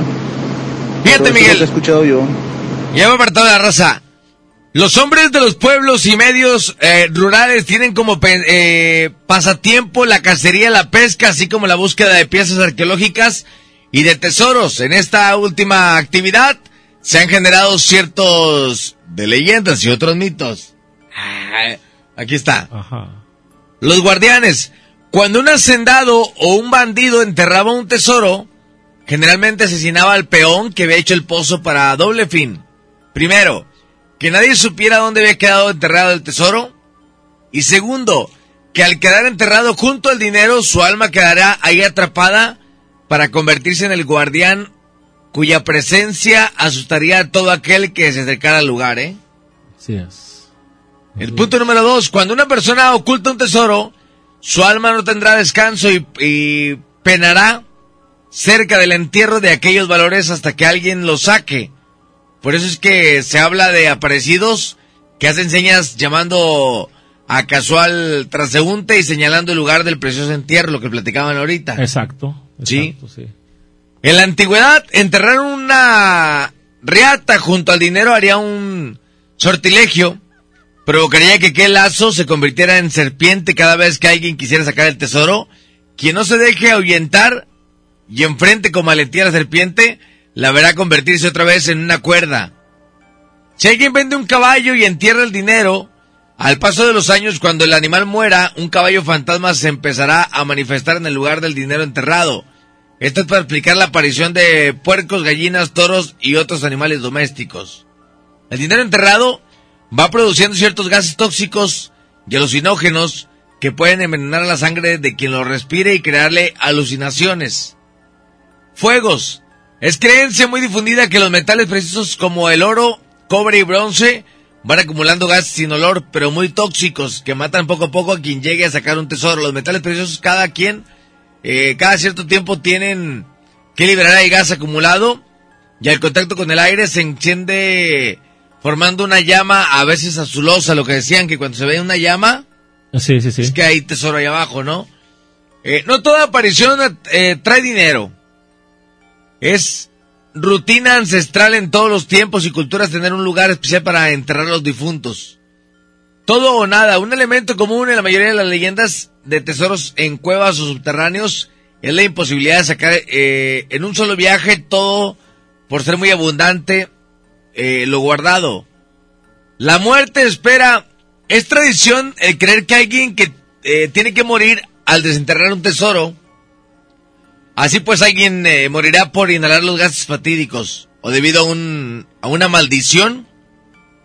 Morirán dos de cada cinco o tres de cada siete, pues el guardián de los dineros cobrará venganza y esta se puede consumar días después de la aventura, ¿eh? Sí, pues es lo que habíamos comentado, ¿no? O sea, e- este dinero, uno son los gases. Y fíjate, se dice, mueren dos de cada cinco o tres de cada siete. Y en el asesinato de Aranberry fueron cinco personas y murieron dos. Sí, exactamente, sí. No sé qué tanta relación pueda tener, pero digo, fallecieron dos de todos los que Es lo que cometieron te digo, el- ¿no? el- ahí fue eh, la maldición desde que lo desenterraron. O sea, no, no, no es precisamente el, el, el, el homicida o los homicidas, ¿sí me explico? Que, que al final del día, pues, hubo muchas muertes, ¿no? Ante este descubrimiento de este tesoro, que lo sacaron, y pues bueno, trajo muerte, destrucción y maldición además, ¿no? Sí, y es lo que se dice, o sea, eh, que trae, que trae maldiciones y, que trae como malas, malas vibras. Dice el ataque fantasma, los fantasmas son seres este, eh, estéreos incapacitados para hacer contacto físico con un cuerpo humano. Se les puede oír, se les puede sentir o ver, pero no se les pueden ni no nos pueden tocar. Las armas y las bebidas, cuando se buscan un tesoro, no se deben llevar armas de fuego ni punzocortantes. Eso ahuyentará al espíritu que señala el lugar porque desea entregar el tesoro. Además, las armas son muestras de desconfianza, que es señal de predisposición o la violencia por eh, codicia. Dinero encantado. El dinero está custodiado por el mero diablo mayor. Se escucha por los pueblos. Se cree que un demonio está custodiando un tesoro ya que aquellas riquezas están malditas por ser un depósito de ladrones y asesinos, producto de muchos crímenes y por haber costado tanta sangre. El dinero se mueve, uno más de los mitos dicen que el dinero se mueve por entre la tierra. Un tesoro que fue enterrado en un lugar será encontrado varios metros retirado del sitio original. Otro más es que al llegar eh, el buscador de tesoros al cajón de los eh, codiciados, se le puede ver escapar por entre la tierra y se tendrá que hacer otro pozo. La codicia, se dice que al buscar un tesoro no debes eh, nadie de los buscadores llevar codicia o envidia en su corazón porque al cajón se moverá. Al estar ya cerca de la tierra se endurecerá y será imposible continuar la excavación, ¿eh? Así es. Entonces, son puntos, o son mitos que hablan por ahí del- de, los tesoros. Hay por acá más mensajes la gente que está enviando por ahí eh, relatos. ¿Qué onda, Eddie? Oye, este, del video de Salomón, este, creo que es el privilegio de amar, creo. Es donde termina en una iglesia el video donde Salomón Robles está parado en los escalones, se queda viendo hacia el frente y luego se da la vuelta y donde se da la vuelta Salomón se ve del lado derecho, si tú lo ves de frente en la pantalla, se ve del lado derecho. Este, un niño donde está así, así se le ve el cuerpo, una playerita blanca y un shortcito se veía oscuro, yo creo que era café o negro, o puede ser azul oscuro, no sé. Y este, y se ve donde se mete hacia donde estaban las bancas, y Salomón Robles donde entra a la iglesia, y le preguntaron a Salomón en la entrevista, como te digo, y dijo que no, que no había nadie. Eh, creo que es esa canción, El privilegio de amar, es este donde, eh, la que te digo esa. Perdón, ya me hice bolas, pero sí es esa. Eh, creo que es esa, búsquele así, tú que tienes más acceso, porque yo acá en YouTube estuve buscando, pero no. Sí, ya, ya nos apareció, ¿verdad, Miguel? Sí, ya, ya apareció ahí el, el este. El privilegio de amar. El privilegio de amar, efectivamente. Oye, ¿Tenemos más, compadre, más mensajes? ¿Qué tan cierto sabes tú ahí en la cueva de los murciélagos? Que según se aparece ahí el mentado Agapito Treviño. Este, a mí me comentaban cuando era niño mis papás que ahí el que subía se les aparecía y les preguntaba que todo o nada para el tesoro de él. No, te- no tengo conocimiento, a ver si alguien sabe por ahí más de, más de lo que estaba platicando aquí mi amigo.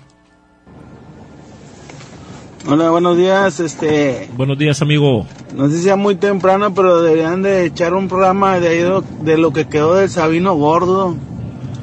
Porque ya se dicen que se oyen cosillas de vez en cuando. Sí, hay Vamos a ver relatos si- por ahí, ¿no? A ver si es posible, ¿no? A ver si es posible, eh, se puede accesar, porque hay muchos lugares a los cuales está denegado Ya el está, acceso. es más, ya está cerrado totalmente. Así es. No hay, no hay manera ni de entrar. Buenos días, Eddie. Buenos días, Miguel. Buenos días, amigo. Bendiciones. Bendiciones. Una pregunta, compadritos, a ver si ustedes saben algo. Yo soy trailero y ando aquí en la carretera. ¿verdad? Este, he escuchado rumores. Ya ves que, ya ven que en la carretera hay muchas cruces. Y he Sí. escuchado rumores que, que si te les quedas viendo a las cruces, más adelante se, se te sienta alguien en el, en el asiento del copiloto. ¿Qué tan cierto será eso? Saludos y excelentísimo programa. Saludos, compadre. Fíjate que, que, que hay, hay muchas versiones de estas y por eso los traileros eh, eh, llevan un, un perro, ¿no? Llevan un perro, llevan un muñeco, llevan a alguien ahí que en el asiento, precisamente para que no se le suban. Bueno, ese es, ese es el, el, el, eh, el argumento que tienen ellos, ¿verdad?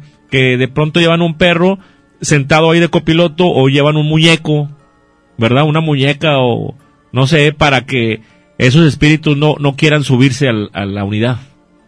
Así es, y Está además relacionado con eso. también se platica que, que a lo mejor no que se suba el espíritu, sino que sí, cuando los traileros se paran a lo mejor a, a orinar o se paran a dormir, eh, nunca debe ser eh, tapando una cruz en el camino, ¿eh? Ah. Porque ya nos platicaron uno o dos relatos que cuando te paras frente a una cruz o tapando una cruz de, de, Sí. eh, que da hacia, hacia la carretera, eh, hay eh, actividad paranormal Ajá. en el, en el tráiler regularmente. O sea, como que no les gusta que les obstruyas el- el- el- la, la visibilidad, ¿no? Exacto. Pero bueno, ahí está. Otro mensaje más por acá dice... Sí, mi, mi Eddie, es el- la canción de Salomón Robles, El privilegio de amarte. Pues, ahí se parece el niño ya casi al final. Nos están casando Emily y Salomón Robles. Saludos para mi sobrino el Jorge. Saludos. Otro mensaje. Buenos días, Eddie y Miguel Blanco. Buenos días, mi amigo. Y saludando. Nomás para mandar un saludo para la romana de Philly. Saludos. Saludos. Saludos. Más mensajes están enviando por aquí. Gracias. Buenos días, buenos días. Eh, Buenos Sobre días. el compañero trailero, ah, yo también soy trailero. A ver. Este, cuando ah, eh, me empezaba yo co- con papá, ah, ya que andaba yo solo, siempre me dijo, pon la maleta en el asiento, la maleta, para que no se te suba nadie. Va, Esa es la cuestión, siempre hay que traer el asiento Ocupado. el asiento del, del copiloto ocupado para que no se te suba nadie. Exacto, fíjate qué Igual importante. si, si te llegas a descomponer en carretera y de casualidad quedaste donde hay cruces, debes de ponerle una piedra arriba de la cruz para que no te moleste este el espíritu que, que ahí quedó. ¿ah? Ahí son, los lo relatos. que yo he escuchado de, de traileros viejos ¿verdad? que, Sí, ya, ya. que me han platicado cuestiones de esas. Fíjate qué interesante, ¿no? Bien, bien eh, los relatos, Muy dice acer- no te, eh, no te estaciona, y si te quedas tirado, una piedra. Muy acertado eh, el comentario, ¿eh? Muy acertado. Agradecemos mucho el comentario. Muchas gracias. Pues, pues, ahí está para todos los amigos traileros.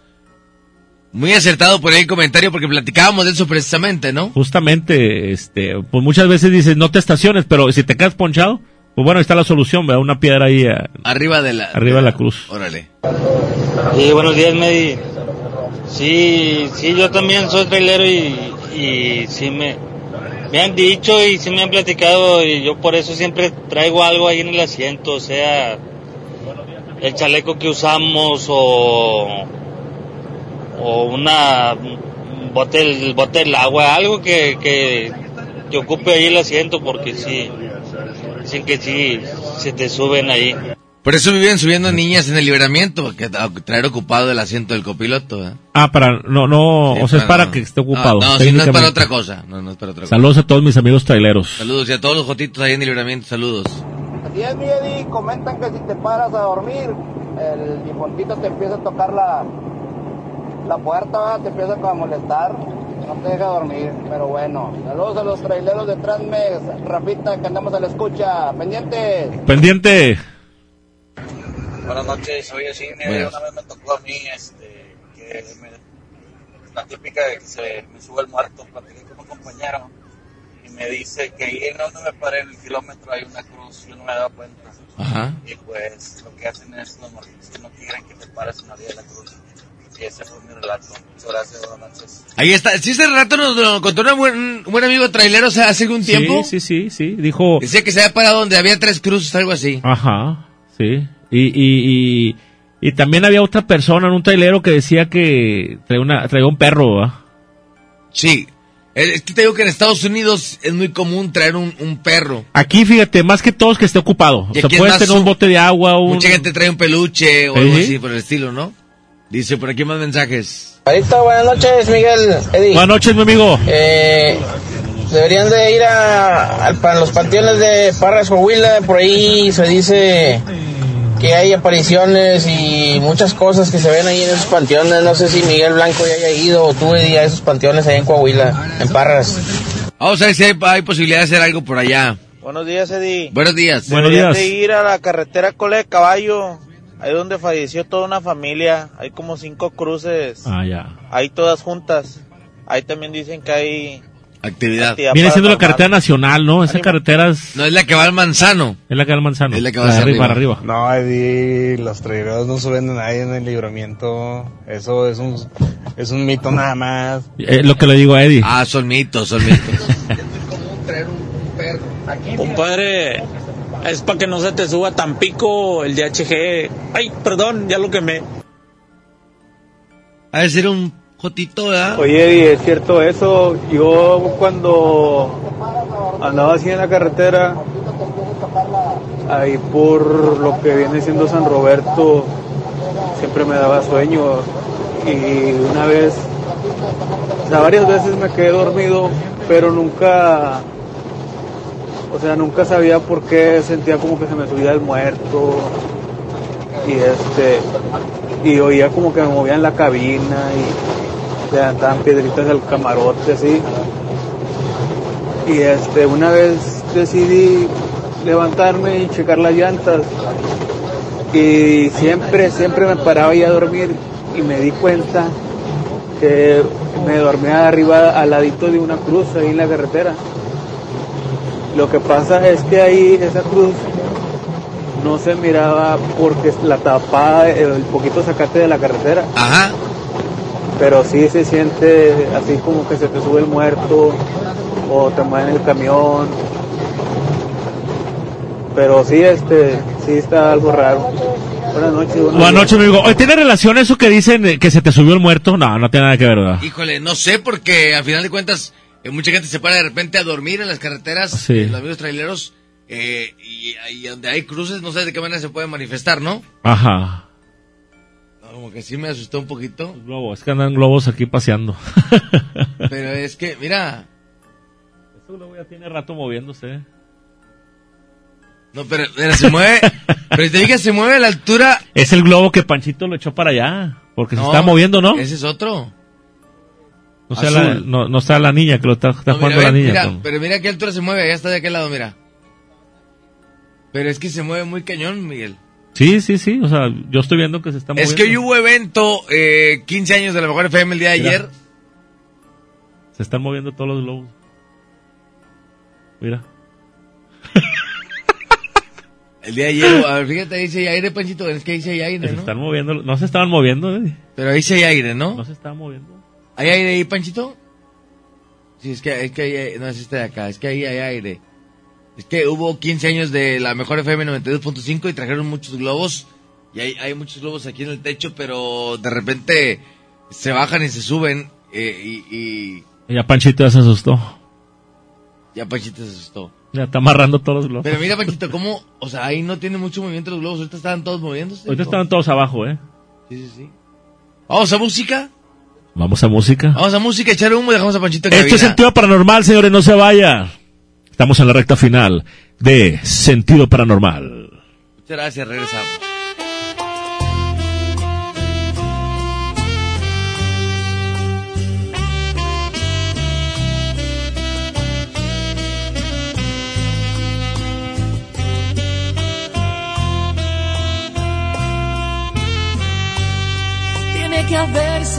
Solución, no puede ser esto el final.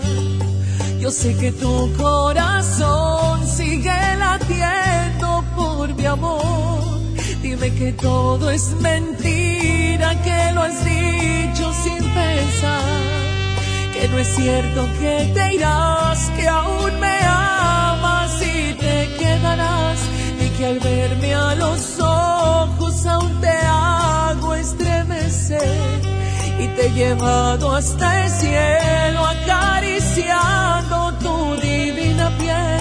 Di que todo es mentira, que lo has dicho sin pensar. Que no es cierto que te irás, que aún me amas y te quedarás. Por favor, no te vayas, no me arranques de tu vida. Yo seré quien tú quieras, seré quien tú decidas. Solamente no me apartes, no me alejes de tu vida. Quédate conmigo siempre, yo sin ti me moriría. No me dejes sin tu amor ni la dulzura de tus labios. Soy adicto a tus caricias, la ternura de tus manos. Dejarás mi alma vacía y mis noches sin estrellas si me dejas por ella.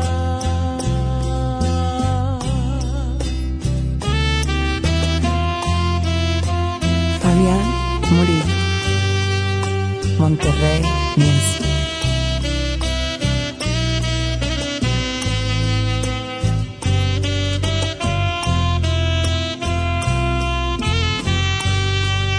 Que al verme a los ojos aún te hago estremecer. Y te he llevado hasta el cielo acariciando tu divina piel. Di que todo es mentira que lo has dicho sin pensar. Que no es cierto que te irás que aún me amas y te quedarás. Por favor no te vayas seré quien tú quieras yo seré quien tú decidas. Solamente no me apartes no me alejes de tu vida. Quédate conmigo siempre yo sin ti me moriría. No me dejes sin tu amor ni la dulzura de tus labios. Soy adicto a tus caricias, la ternura de tus manos. Dejarás mi alma vacía y mis noches sin estrellas si me dejas por ella.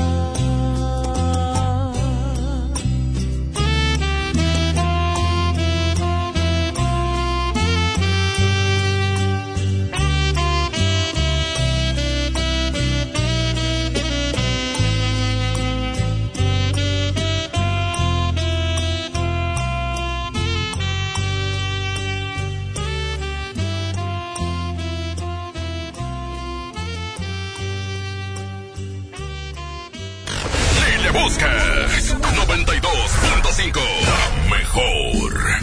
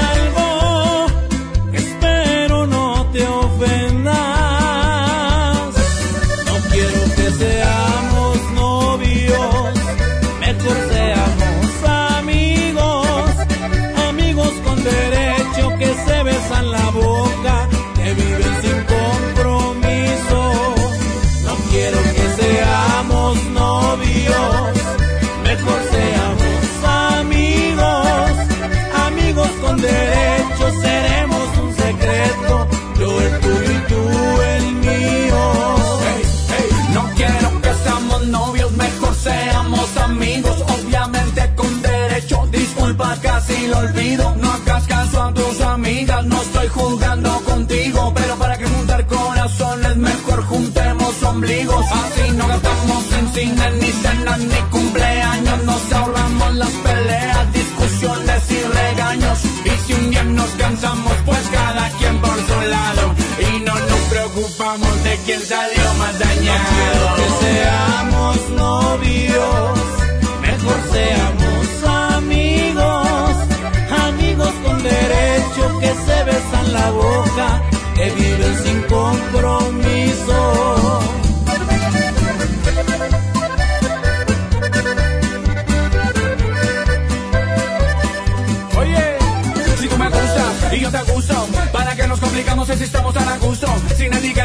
obligaciones, hacer lo que queramos sin las explicaciones. Por favor, no me lo tomes a mal, pero para que arruinamos la amistad, si la pasamos también en la intimidad, yo no busco compromiso, yo ni me quiero casar. Te cambio el anillo, el vestido y los pajes, por unos besillos, unas caricias y un faje,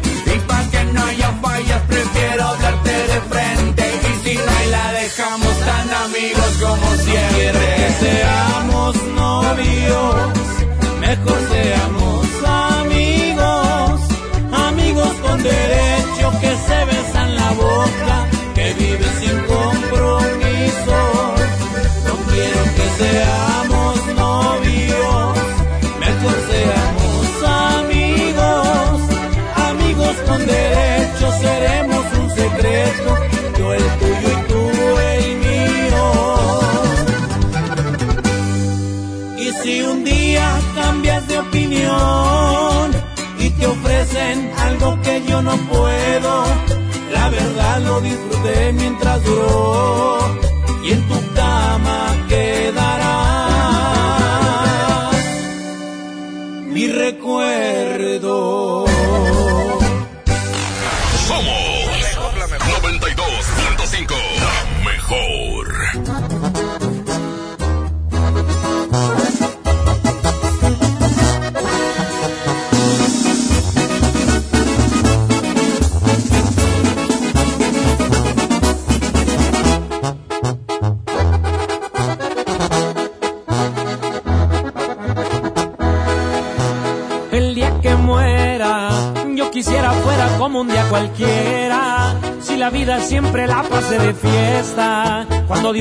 A cuentas, nada tiene que cambiar.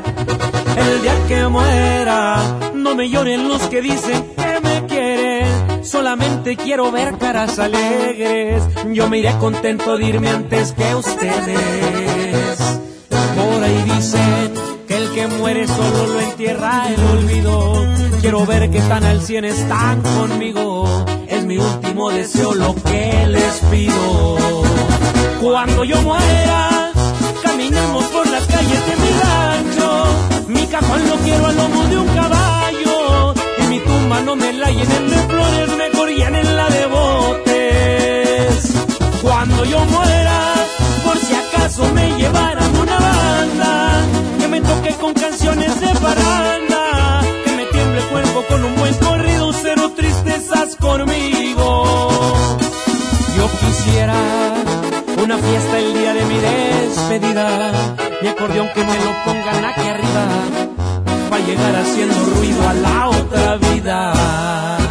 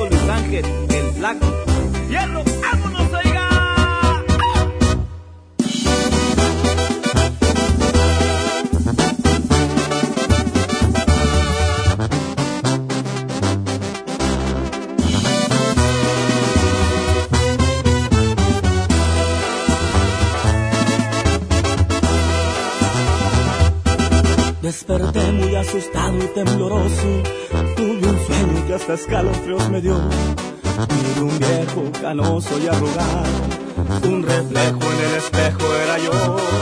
También vi una señora muy delgada, muy bonita, que vestía muy elegante. Se acercó, me sonrió y me dijo: Hola, estoy aquí porque se llegó tu hora.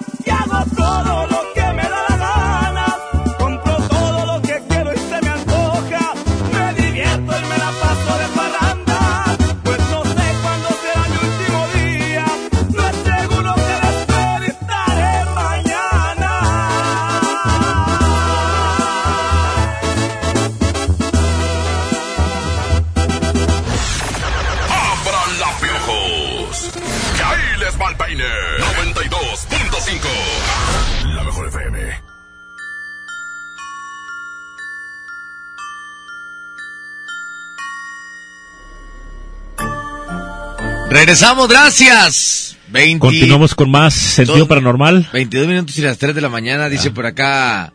¿O está viendo la foto ahí de la policía judicial, eh? Sí, ya, ya, la, la- qué bárbaro. Sí, sí, sí, cómo no, muchos recuerdos. muchos recuerdos. Gracias a la gente que está comunicando y a la gente que está al pendiente, muchísimas gracias. Hoy de la mejor FM 92.5 vamos a ver algunos mensajes están llegando por aquí los mensajes, mi querido Miguel dice, También en veces son los duendes.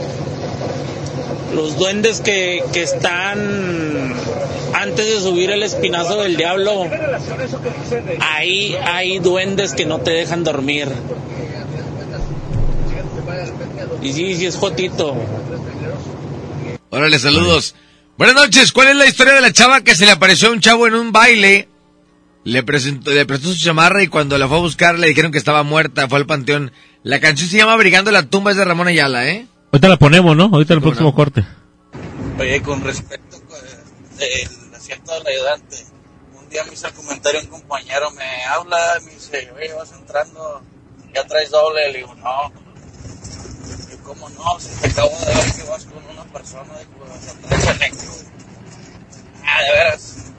No, dice, de veras. Digo, oye, esto pasó en pleno día, ni modo que dijeras, fue la noche y como me vio de frente, como a tres metros, donde entró y salió eh, el carro, ¿verdad? y pues yo también me quedé sorprendido y quise echar agua bendita y resultó que el agua bendita que traía se me había secado. ¿Cómo ves? ¿Eh? ¿Qué tal? Pues ahí está, historia de traileros. Eh, Hay muchas historias de traileros, ¿eh? Lo habíamos platicado, mi gran amigo Miguel Blanco y un servidor. Próximamente estaremos eh, viajando al kilómetro 100 de la carretera Monterrey-Laredo. Y estaremos transmitiendo desde ahí, ahí en la garita, en la de Sabinas. Ahí se para mucho trailero que no quiere entrar a Nuevo Laredo ya de noche. O sea, ahí estaremos haciendo una transmisión, quedan, una transmisión en vivo por ahí. Muy bien, excelente. A ver si, a ver si hay oportunidad la próxima semana o en estos días. Buenas noches. Vamos a ver. Y una, una, hay una persona de nombre José Manuel Plowells, que era reportero en aquel entonces en, cubrió el caso de, de, de Arranberry. Sí. Viene siendo bisabuelo de, de Diego Santoy. Quisiera saber si Miguel Blanco sabe algo ahí al respecto de, sobre el caso Santoy. Que dicen que los padres de los niños eran, eran o son esotéricos, pero además practicaban la magia negra y, y ofrecieron a los niños como sacrificio. Hay, diferentes versiones sobre ese caso.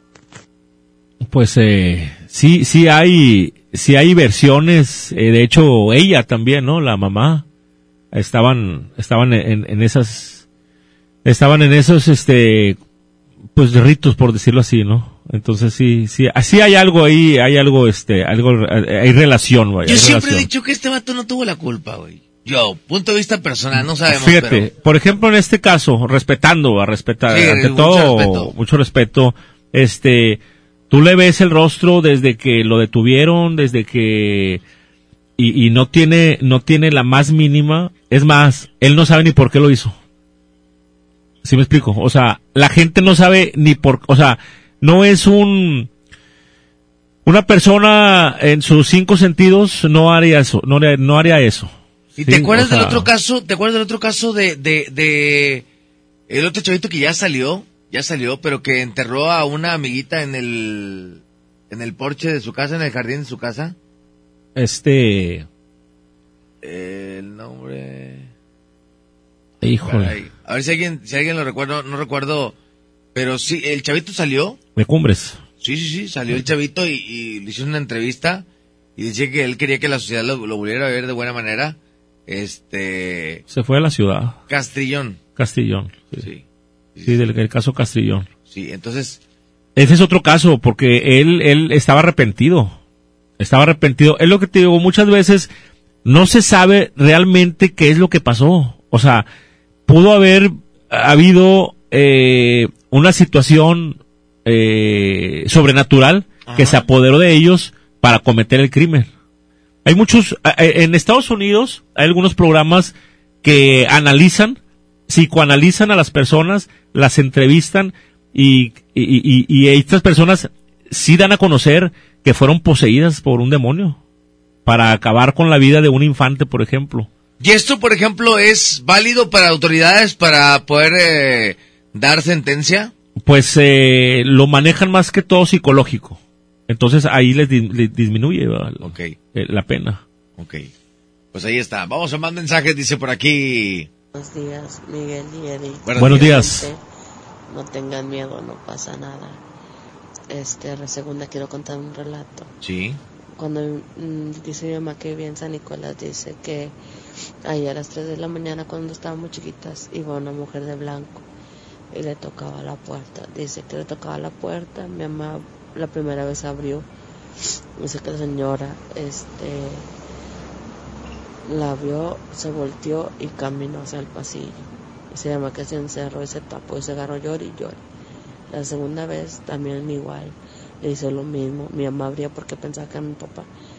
Le dice la, la viejita de ahí donde rentaban que a lo mejor la señora le quería entregar el dinero, pero que si lo sacaba ella se iba a morir.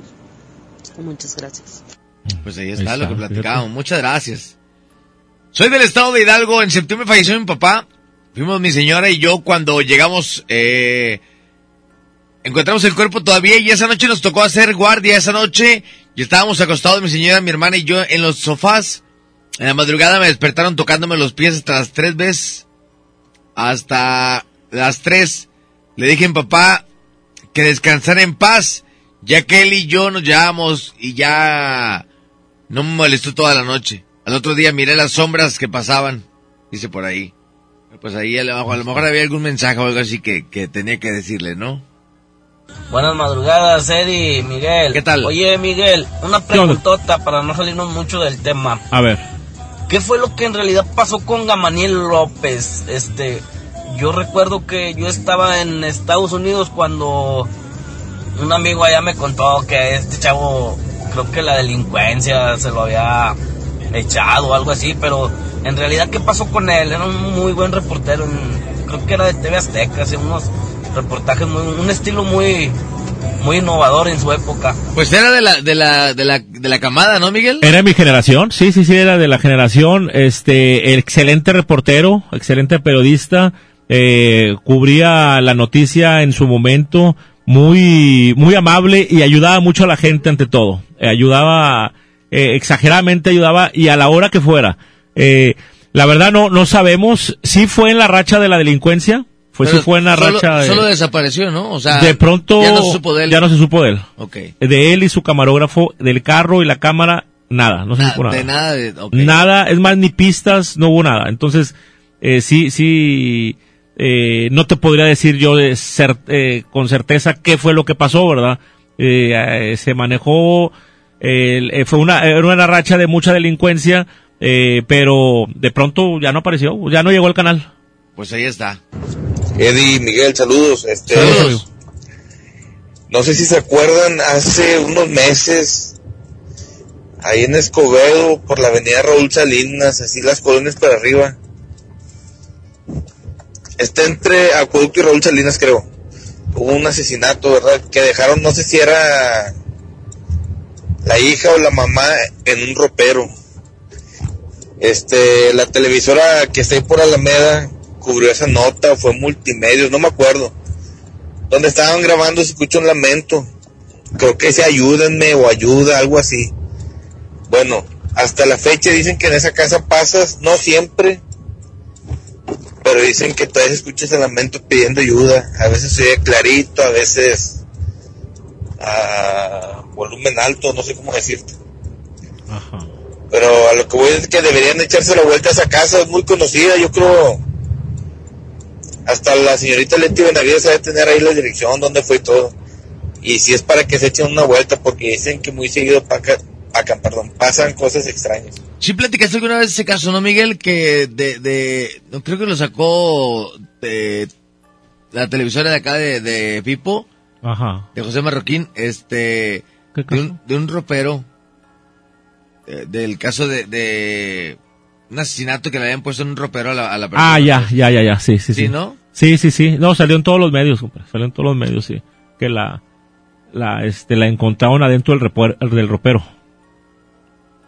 Sí, son crímenes, son crímenes es, difíciles de, explicar. Que debe traer un trasfondo. No, no puede, ser- no puede quedar nada más así. Bueno, pues ahí está. Eh, ahorita vamos a checar a ver si podemos encontrar algo, algo de algún audio de eso. Una pregunta, ¿a poco sí existe kilómetro 31 por vía, eh, una serie, gracias, saludos desde Santa Catarina, soy guardia? Sí, creo que es- eh, esa película es una historia verídica. Concuerdo con lo que dices, Eddie. De hecho, el tío de la esposa de mi carnal, cuando iba a los, así a, la, a las, a las visitas, este, el vato también comentaba ahí, ¿verdad? Que pues el amor, el amor lo cegó. Hubo algo que ver entre los dos y, y pues este vato se aventó la paleta, ¿verdad? Pero pues nadie sabe la verdad más que ellos dos. Exacto. ¿verdad? Y como dices tú, con respeto, con respeto. Sí, siempre cuando no sabes cómo realmente eh, fue la situación, hay que tomar las cosas con mucho respeto porque no sabemos, eh, no podemos dar como un, un, un, Un veredicto. veredicto, vaya. Así es que eh, se respeta y, y pues bueno, lo que, y lo que digan las autoridades y como dice nuestro buen amigo, eh, solamente ellos saben qué es lo que pasó. Así es, si pueden Colina de San Jerónimo, Lo de Castrillón dice por aquí. Oye, compadre, no sé si, si tengan ahí datos del caso Mijangos, que, que pasó siempre, que supuestamente iba a salir el año pasado. Ahí, por favor, si tienen algo. Sí, he escuchado algo de eso, ahorita lo checamos. Así es, así es, Eddie. Se llamaba Anita Nazar Campos. Anita Nazar. Así es. La niña esa que mató. Saludos, compadre. Pal Pablito. Carita de papa. Un abrazo. ¿Cómo hay, cómo hay asesinatos de repente que se quedan marcados en la historia, no? Son cosas, son casos eh, de repente que no, no logramos entender o que quedan eh, sin descifrarse, pero se quedan marcados porque, por ejemplo, estos fueron, fueron niños los que murieron, se queda muy marcado, ¿no? Efectivamente. Lo del Casino Royal, que también fue algo muy marcado y se queda mucho para la historia. Y nunca se olvida, fa- falleció mucha gente por ahí, ¿no? Fue, sí, y es algo inexplicable porque de pronto, pues están ahí las personas que van frecuentemente y nunca se imaginan que va a pasar un- una situación eh, tan grave, ¿sí me explico? Tan grave y, y, y sin poder salir, o sea, quedaron atrapadas en el infierno. Así es. Oye, Eddie y Miguel. Sí. Y al final de cuentas, para acabar el chisme de Santo Riverol, ¿qué, qué fin tuvo la muchacha? ¿Se, se fueron también del país o, o qué pasó con la, con la señora y la muchachita esta? Ya no se supo de ella, ¿no? Ya no se supo de ella. Y, y de, de hecho Santoy es el que decía que quería, ya se, ya se casó. Se casó, Se sí, tiene- casó. Tiene, un niño, una niña Sí. dentro Sí. del, del reclusorio. Sí, sí, sí, está por salir y pues se van a ir a otro país, me imagino yo. Pues ahí está. Se- ah, oye, el, eh, digo, platicando de esto con mucho respeto, pero eh, con la cuestión del hermano, ¿tú hubieras dicho lo mismo? Es complicado, ¿no? Es complicado, es muy complicado. Eh, Es sangre, es sangre, entonces creo que como darle espalda en ese tipo de casos es, es, es difícil. O sea, te pones del lado del hermano y dices tú, pues, a lo mejor yo también lo, o sea, lo hubiera hecho con tal de, de, de sacar a mi hermano de- de- del, del, del lugar donde estaba, porque a lo mejor el hermano sí sabe realmente lo que sucedió, ¿no? Sí, podría ser, podría ser. Te digo, no, no, nada más ellos saben qué es lo que pasó. Sí. Solamente ellos saben y solamente ellos, eh, eh, como dicen por ahí, ¿verdad? A veces él, a lo mejor él no tuvo la culpa y él se la echó para proteger a otra persona. Es cierto. Sí, o sea, no sabes realmente eh, un familiar tuyo, pues tú te atraviesas, ¿verdad? Dices, no, pues yo, yo me aviento el, eh, el, El el que lleva sí, el para, sí, para este que no afectar a, a tal persona, ¿verdad? A su familiar o a eh, yo, o sea, hay muchas situaciones y está la duda, por eso toda la gente se queda con esa duda. Y fíjate que de repente eh, eh, eh, esto llevó a muchas chicas a, a hacerse fans de, de, de, de, de Santoy. Lo que pasa es de que tú le ves la mirada, compadre, y no, no, no tiene la mirada ni maliciosa. No te imaginas que sí, sí, O sea, sí. no te imaginas que es un asesino que eh, eh, él eh, luego, luego desde el primer momento pidió perdón y, y, y se mostraba arrepentido. Y bueno, con todo respeto, pero se, se, se le ve una mirada como más de, como más de, de... de víctima. Sí, Porque la digo- gente, las muchachas la seguían, lo seguían. Pero al lado contrario, se le ve una mirada más como de coraje a la novia, Así, así es. ¿sí? A lo mejor, no sé, digo, es como más desencajada a ella que a él. Exacto. Pero, pero eso que, que viene ahorita al caso, o platicando de esto, no estamos platicando de los crímenes, sino estamos platicando de- del por qué se dan. ¿Te acuerdas del caso que platicó el amigo a- ayer o, o la semana pasada? Que lo cegó una, una, como un ente lo cegó Ah, sí, y que- estuvo a punto de matar al hijo. Exacto. Sí, sí, sí. Por, Algo digo, se apoderó de él, ¿no? así pudo, así pudo haber pasado, o así ha pasado en muchos crímenes, sí, pero ¿cómo lo explican? Eddie? O sea, ¿cómo lo llegan a explicar? Oye, se- yo sentí esto, yo sentí lo otro, o sea, es inexplicable y si lo dijeron, pues no es un argumento para las autoridades, ¿sí me explico? O sea, eso no es un argumento, es- eso lo hiciste y punto, ya, ya declaraste. Es cierto. Dice, saludos Miguel, Eddie, nosotros también fuimos a la casa de Aramberry, pero yo fui con un amigo, medium o vidente. Nada más nos paramos afuera y me dice, ¿sabes qué? Vámonos. Esta casa está muy cargada. Sí, sí, sí, sí. Sí, sí, sí, sí, sí, o sea, ya, eh, ya la compraron, Eddie. No sé qué van a hacer en esa casa, ya la compraron. Había muchos, este, empresarios antreros que querían poner un antro ahí. O sea, yo, yo, yo dije, si ponen un antro, se les va a llenar, o sea, Sí. va a ser un éxito rotundo. Por la, por el puro morbo Creo que de fue, querer ir. Creo que fue vendida muy cara, ¿no? Fue vendida muy cara, fue vendida muy cara. Entonces, este, habían también por ahí algunas, este, eh, al- algunas leyendas decían que querían hacerlo museo, Ok. como un museo, un centro de, de atracción nacional, ¿verdad? Pero ¿cómo, lo- cómo lo haces museo? O sea, no, no, no hay una manera así como que... No, y no hay nada que puedas no dejar hay nada así que de- puedas de- decir, ajá. o sea, eh, pero sí, sí, supe yo de varios empresarios antreros que querían comprarla para, para hacerlo un barecito ahí. A lo mejor hubiera estado padre eh, eh, hacerlo museo, pero siempre y cuando, eh, digo, yo sé que ya tiene infinidad de años. No, yo cuando Pero- entré ya no tenía techo. Pero hubiera permanecido algo de lo que había en la casa, a lo mejor lo hubieras utilizado como como parte No, no había nada, ya estaba que la hierba crecida. eh. deteriorada totalmente. Ahorita ya, ya está, Ya, ya, estás- ya- ya no, no tiene nada, o sea, compraron el puro terreno de cuenta. No sé qué va, lo, que- lo que van a hacer. No creo que vaya a ser una casa. Porque pues para vivir ahí, No, te encargo, ¿no? Dice, Panchito, Miguel, Eddie, buenas madrugadas. Buenas. buenas madrugadas. Saludos, están muy buenos los, los relatos. muchas gracias, fíjate. Gracias. Mira, aquí está, mira. Dice, también intervine un tiempo en este caso. Aquí está. El caso de... Sí, aquí está, de los dos. Fuerte abrazo, Sí, sí, amigo. sí. Fuerte abrazo. Este, ah, es que aquí está. Él te manda la fotografía Sí. Y te dice, a ver si recuerda Miguel la historia del sótano de la PGE, la. Policía Judicial del Estado, de Venustiano Carranza y Espinosa. 15 años trabajé ahí, ahorita te cuento la historia. Y él manda donde él, eh, Trae un detenido. oh, pues este, este es A ver. Julio Castrillón. Ah, sí, cierto, es Julio Castillón. Y esta es, mira, ajá. Sí. Por eso dice, aquí está el expediente. Ah, sí, sí, sí. Por No, eso dice, Está todo archivado. también intervine un tiempo en este caso. Un caso muy sonado. Y fue en ese tiempo, fíjate, cuando la judicial. ¿Sí? Cuando la judicial del Estado. Fuerte abrazo al, al buen amigo que nos escucha, muchas gracias. Eso de Gamaliel, acá entre la raza o acá en, entre la plebe, se manejaba que, Este, la televisión. que en su momento había grabado, había grabado un evento de unos sicarios. Donde estaban grabando, escucho la mente. Y al parecer estos chavos se dieron cuenta.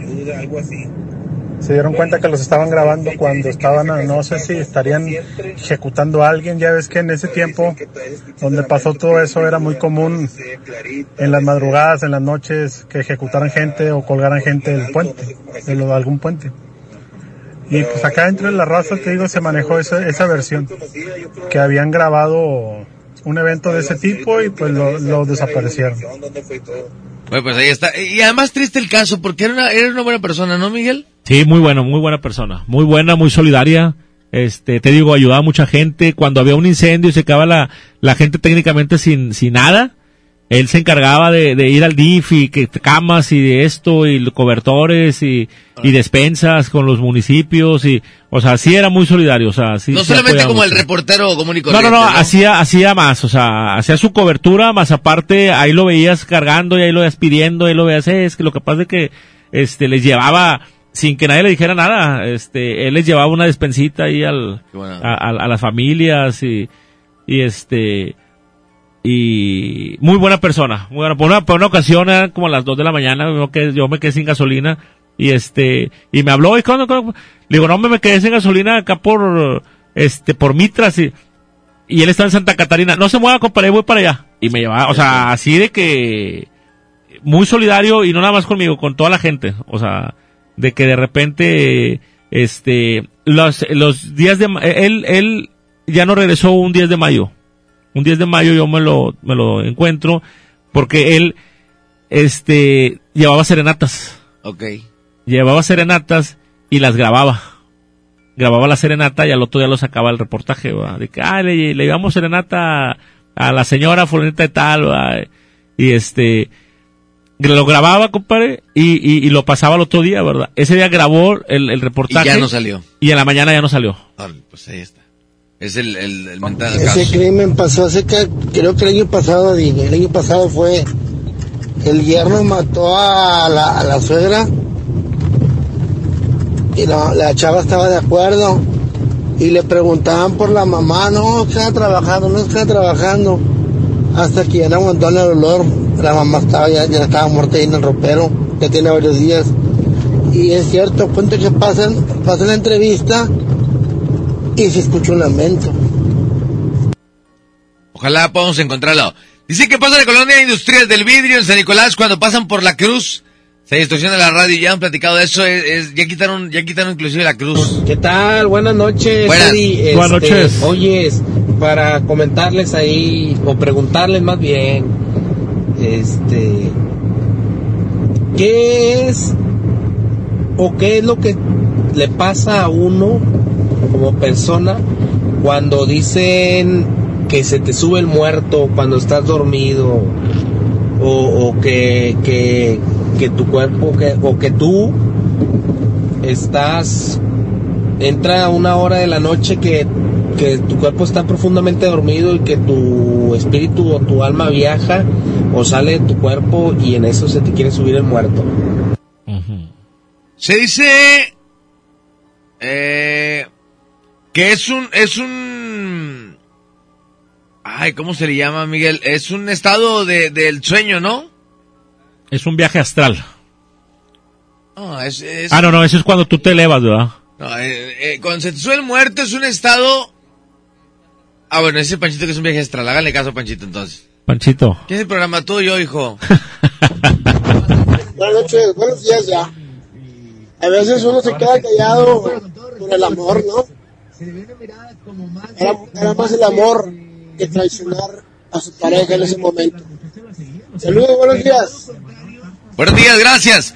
Miguel Eddy, ya que está platicando sobre el dinero enterrado, mi hermano me, eh, me contó que tiene un compadre que es un grupo para ir a buscar dinero y compraron todo lo que eh, lo necesario como detector de metales, palas y carretillas, hasta la mascarilla de gas, eh, azúcares que les decían que gente que había dinero enterrado llegaban al lugar empezando a rascar, no encontraba nada, le comenta a su compadre, mi hermano, que ya les había pasado varias veces, así de no encontrar nada, dice que tuvieron que ir a ver a un especialista y le comentó que un integrante de los que iban tenía mucha avaricia, que hacía planes de qué iba a hacer con el dinero que iban a, a- a desenterrar, que por eso no encontraba nada, es lo que se dice que se mueve el dinero abajo de la tierra cuando hay alguien con mucha avaricia, ¿no?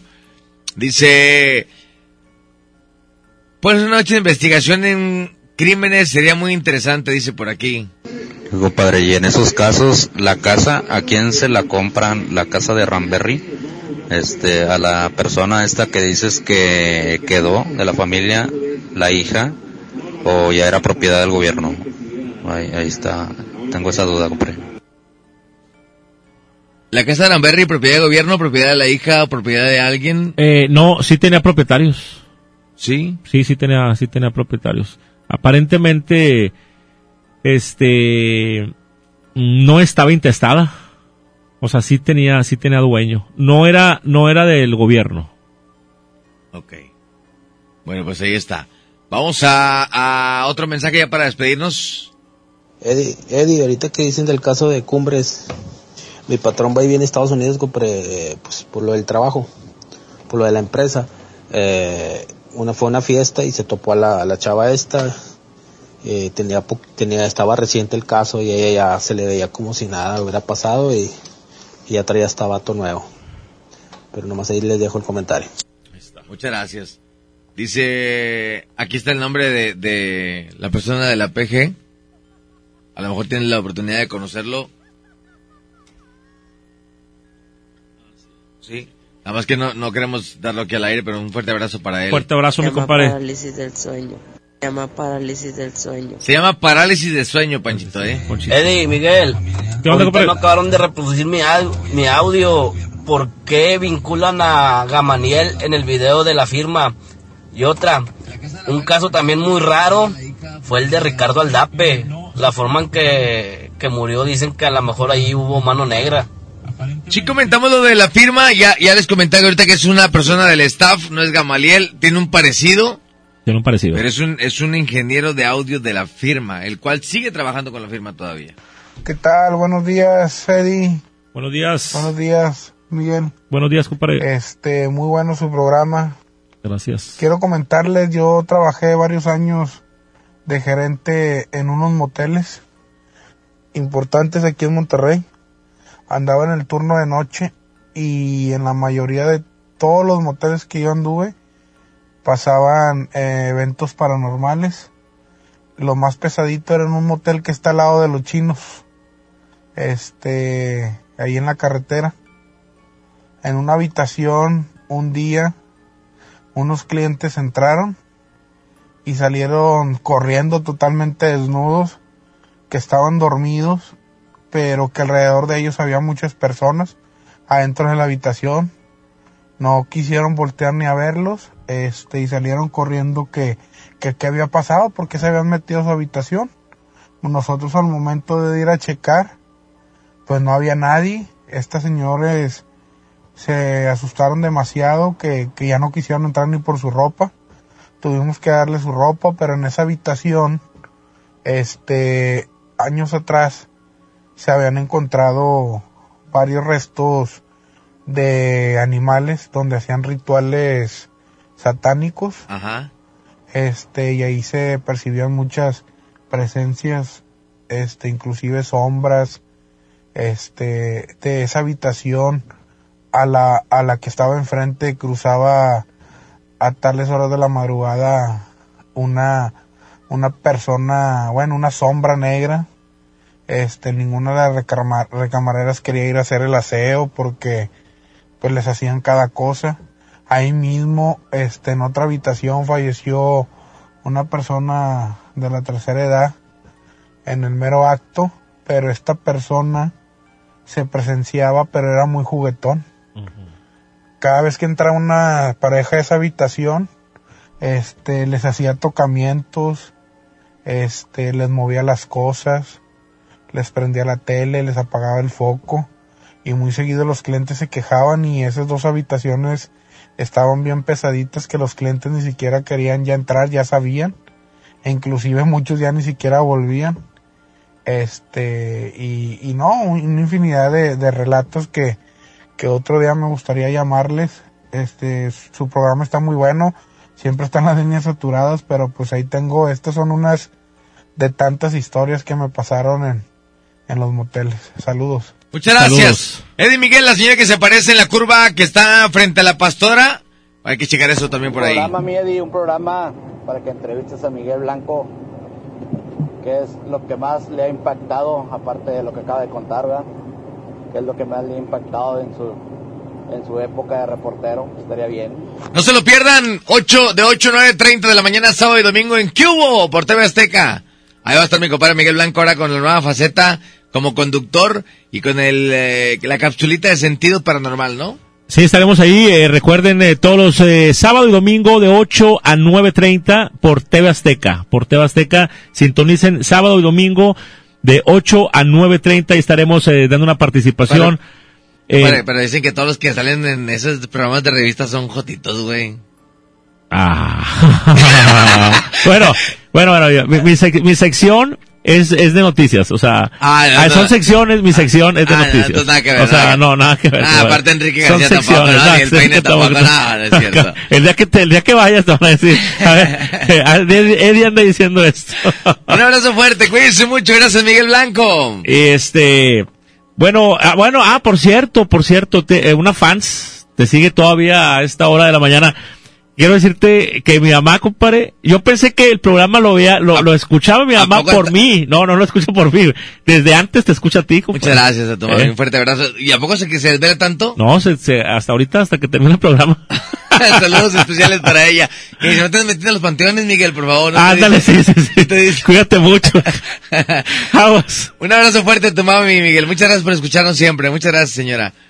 Abrazo Pues bueno, fuerte. llegamos a la recta final de este programa. Muchas veces, muchas gracias por habernos acompañado. Fue un placer haber eh, compartido micrófonos con mi buen amigo Eddie Urrutia, un excelente locutor. Y pues bueno, vamos a continuar eh, la próxima semana con más de sentido paranormal. Sí, próxima semana investigación de campo, ¿eh? Vamos a ver qué, en qué, en qué cuadramos para la próxima semana. Está lo de la casa habitación, está eh, lo de lo del kilómetro 100 de la carretera Laredo Monterrey. Y Exacto. bueno, muchas cosas pendientes, lo que, va- lo que acontece la siguiente semana.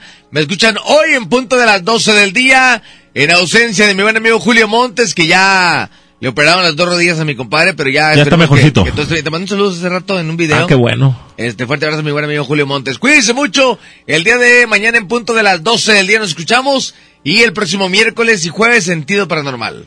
Eddie Urrutia. Miguel Blanco. Esto fue Sentido Paranormal. Serás, hasta la próxima. Este podcast lo escuchas en exclusiva por Himalaya. Si aún no lo haces, descarga la app para que no te pierdas ningún capítulo. Himalaya.com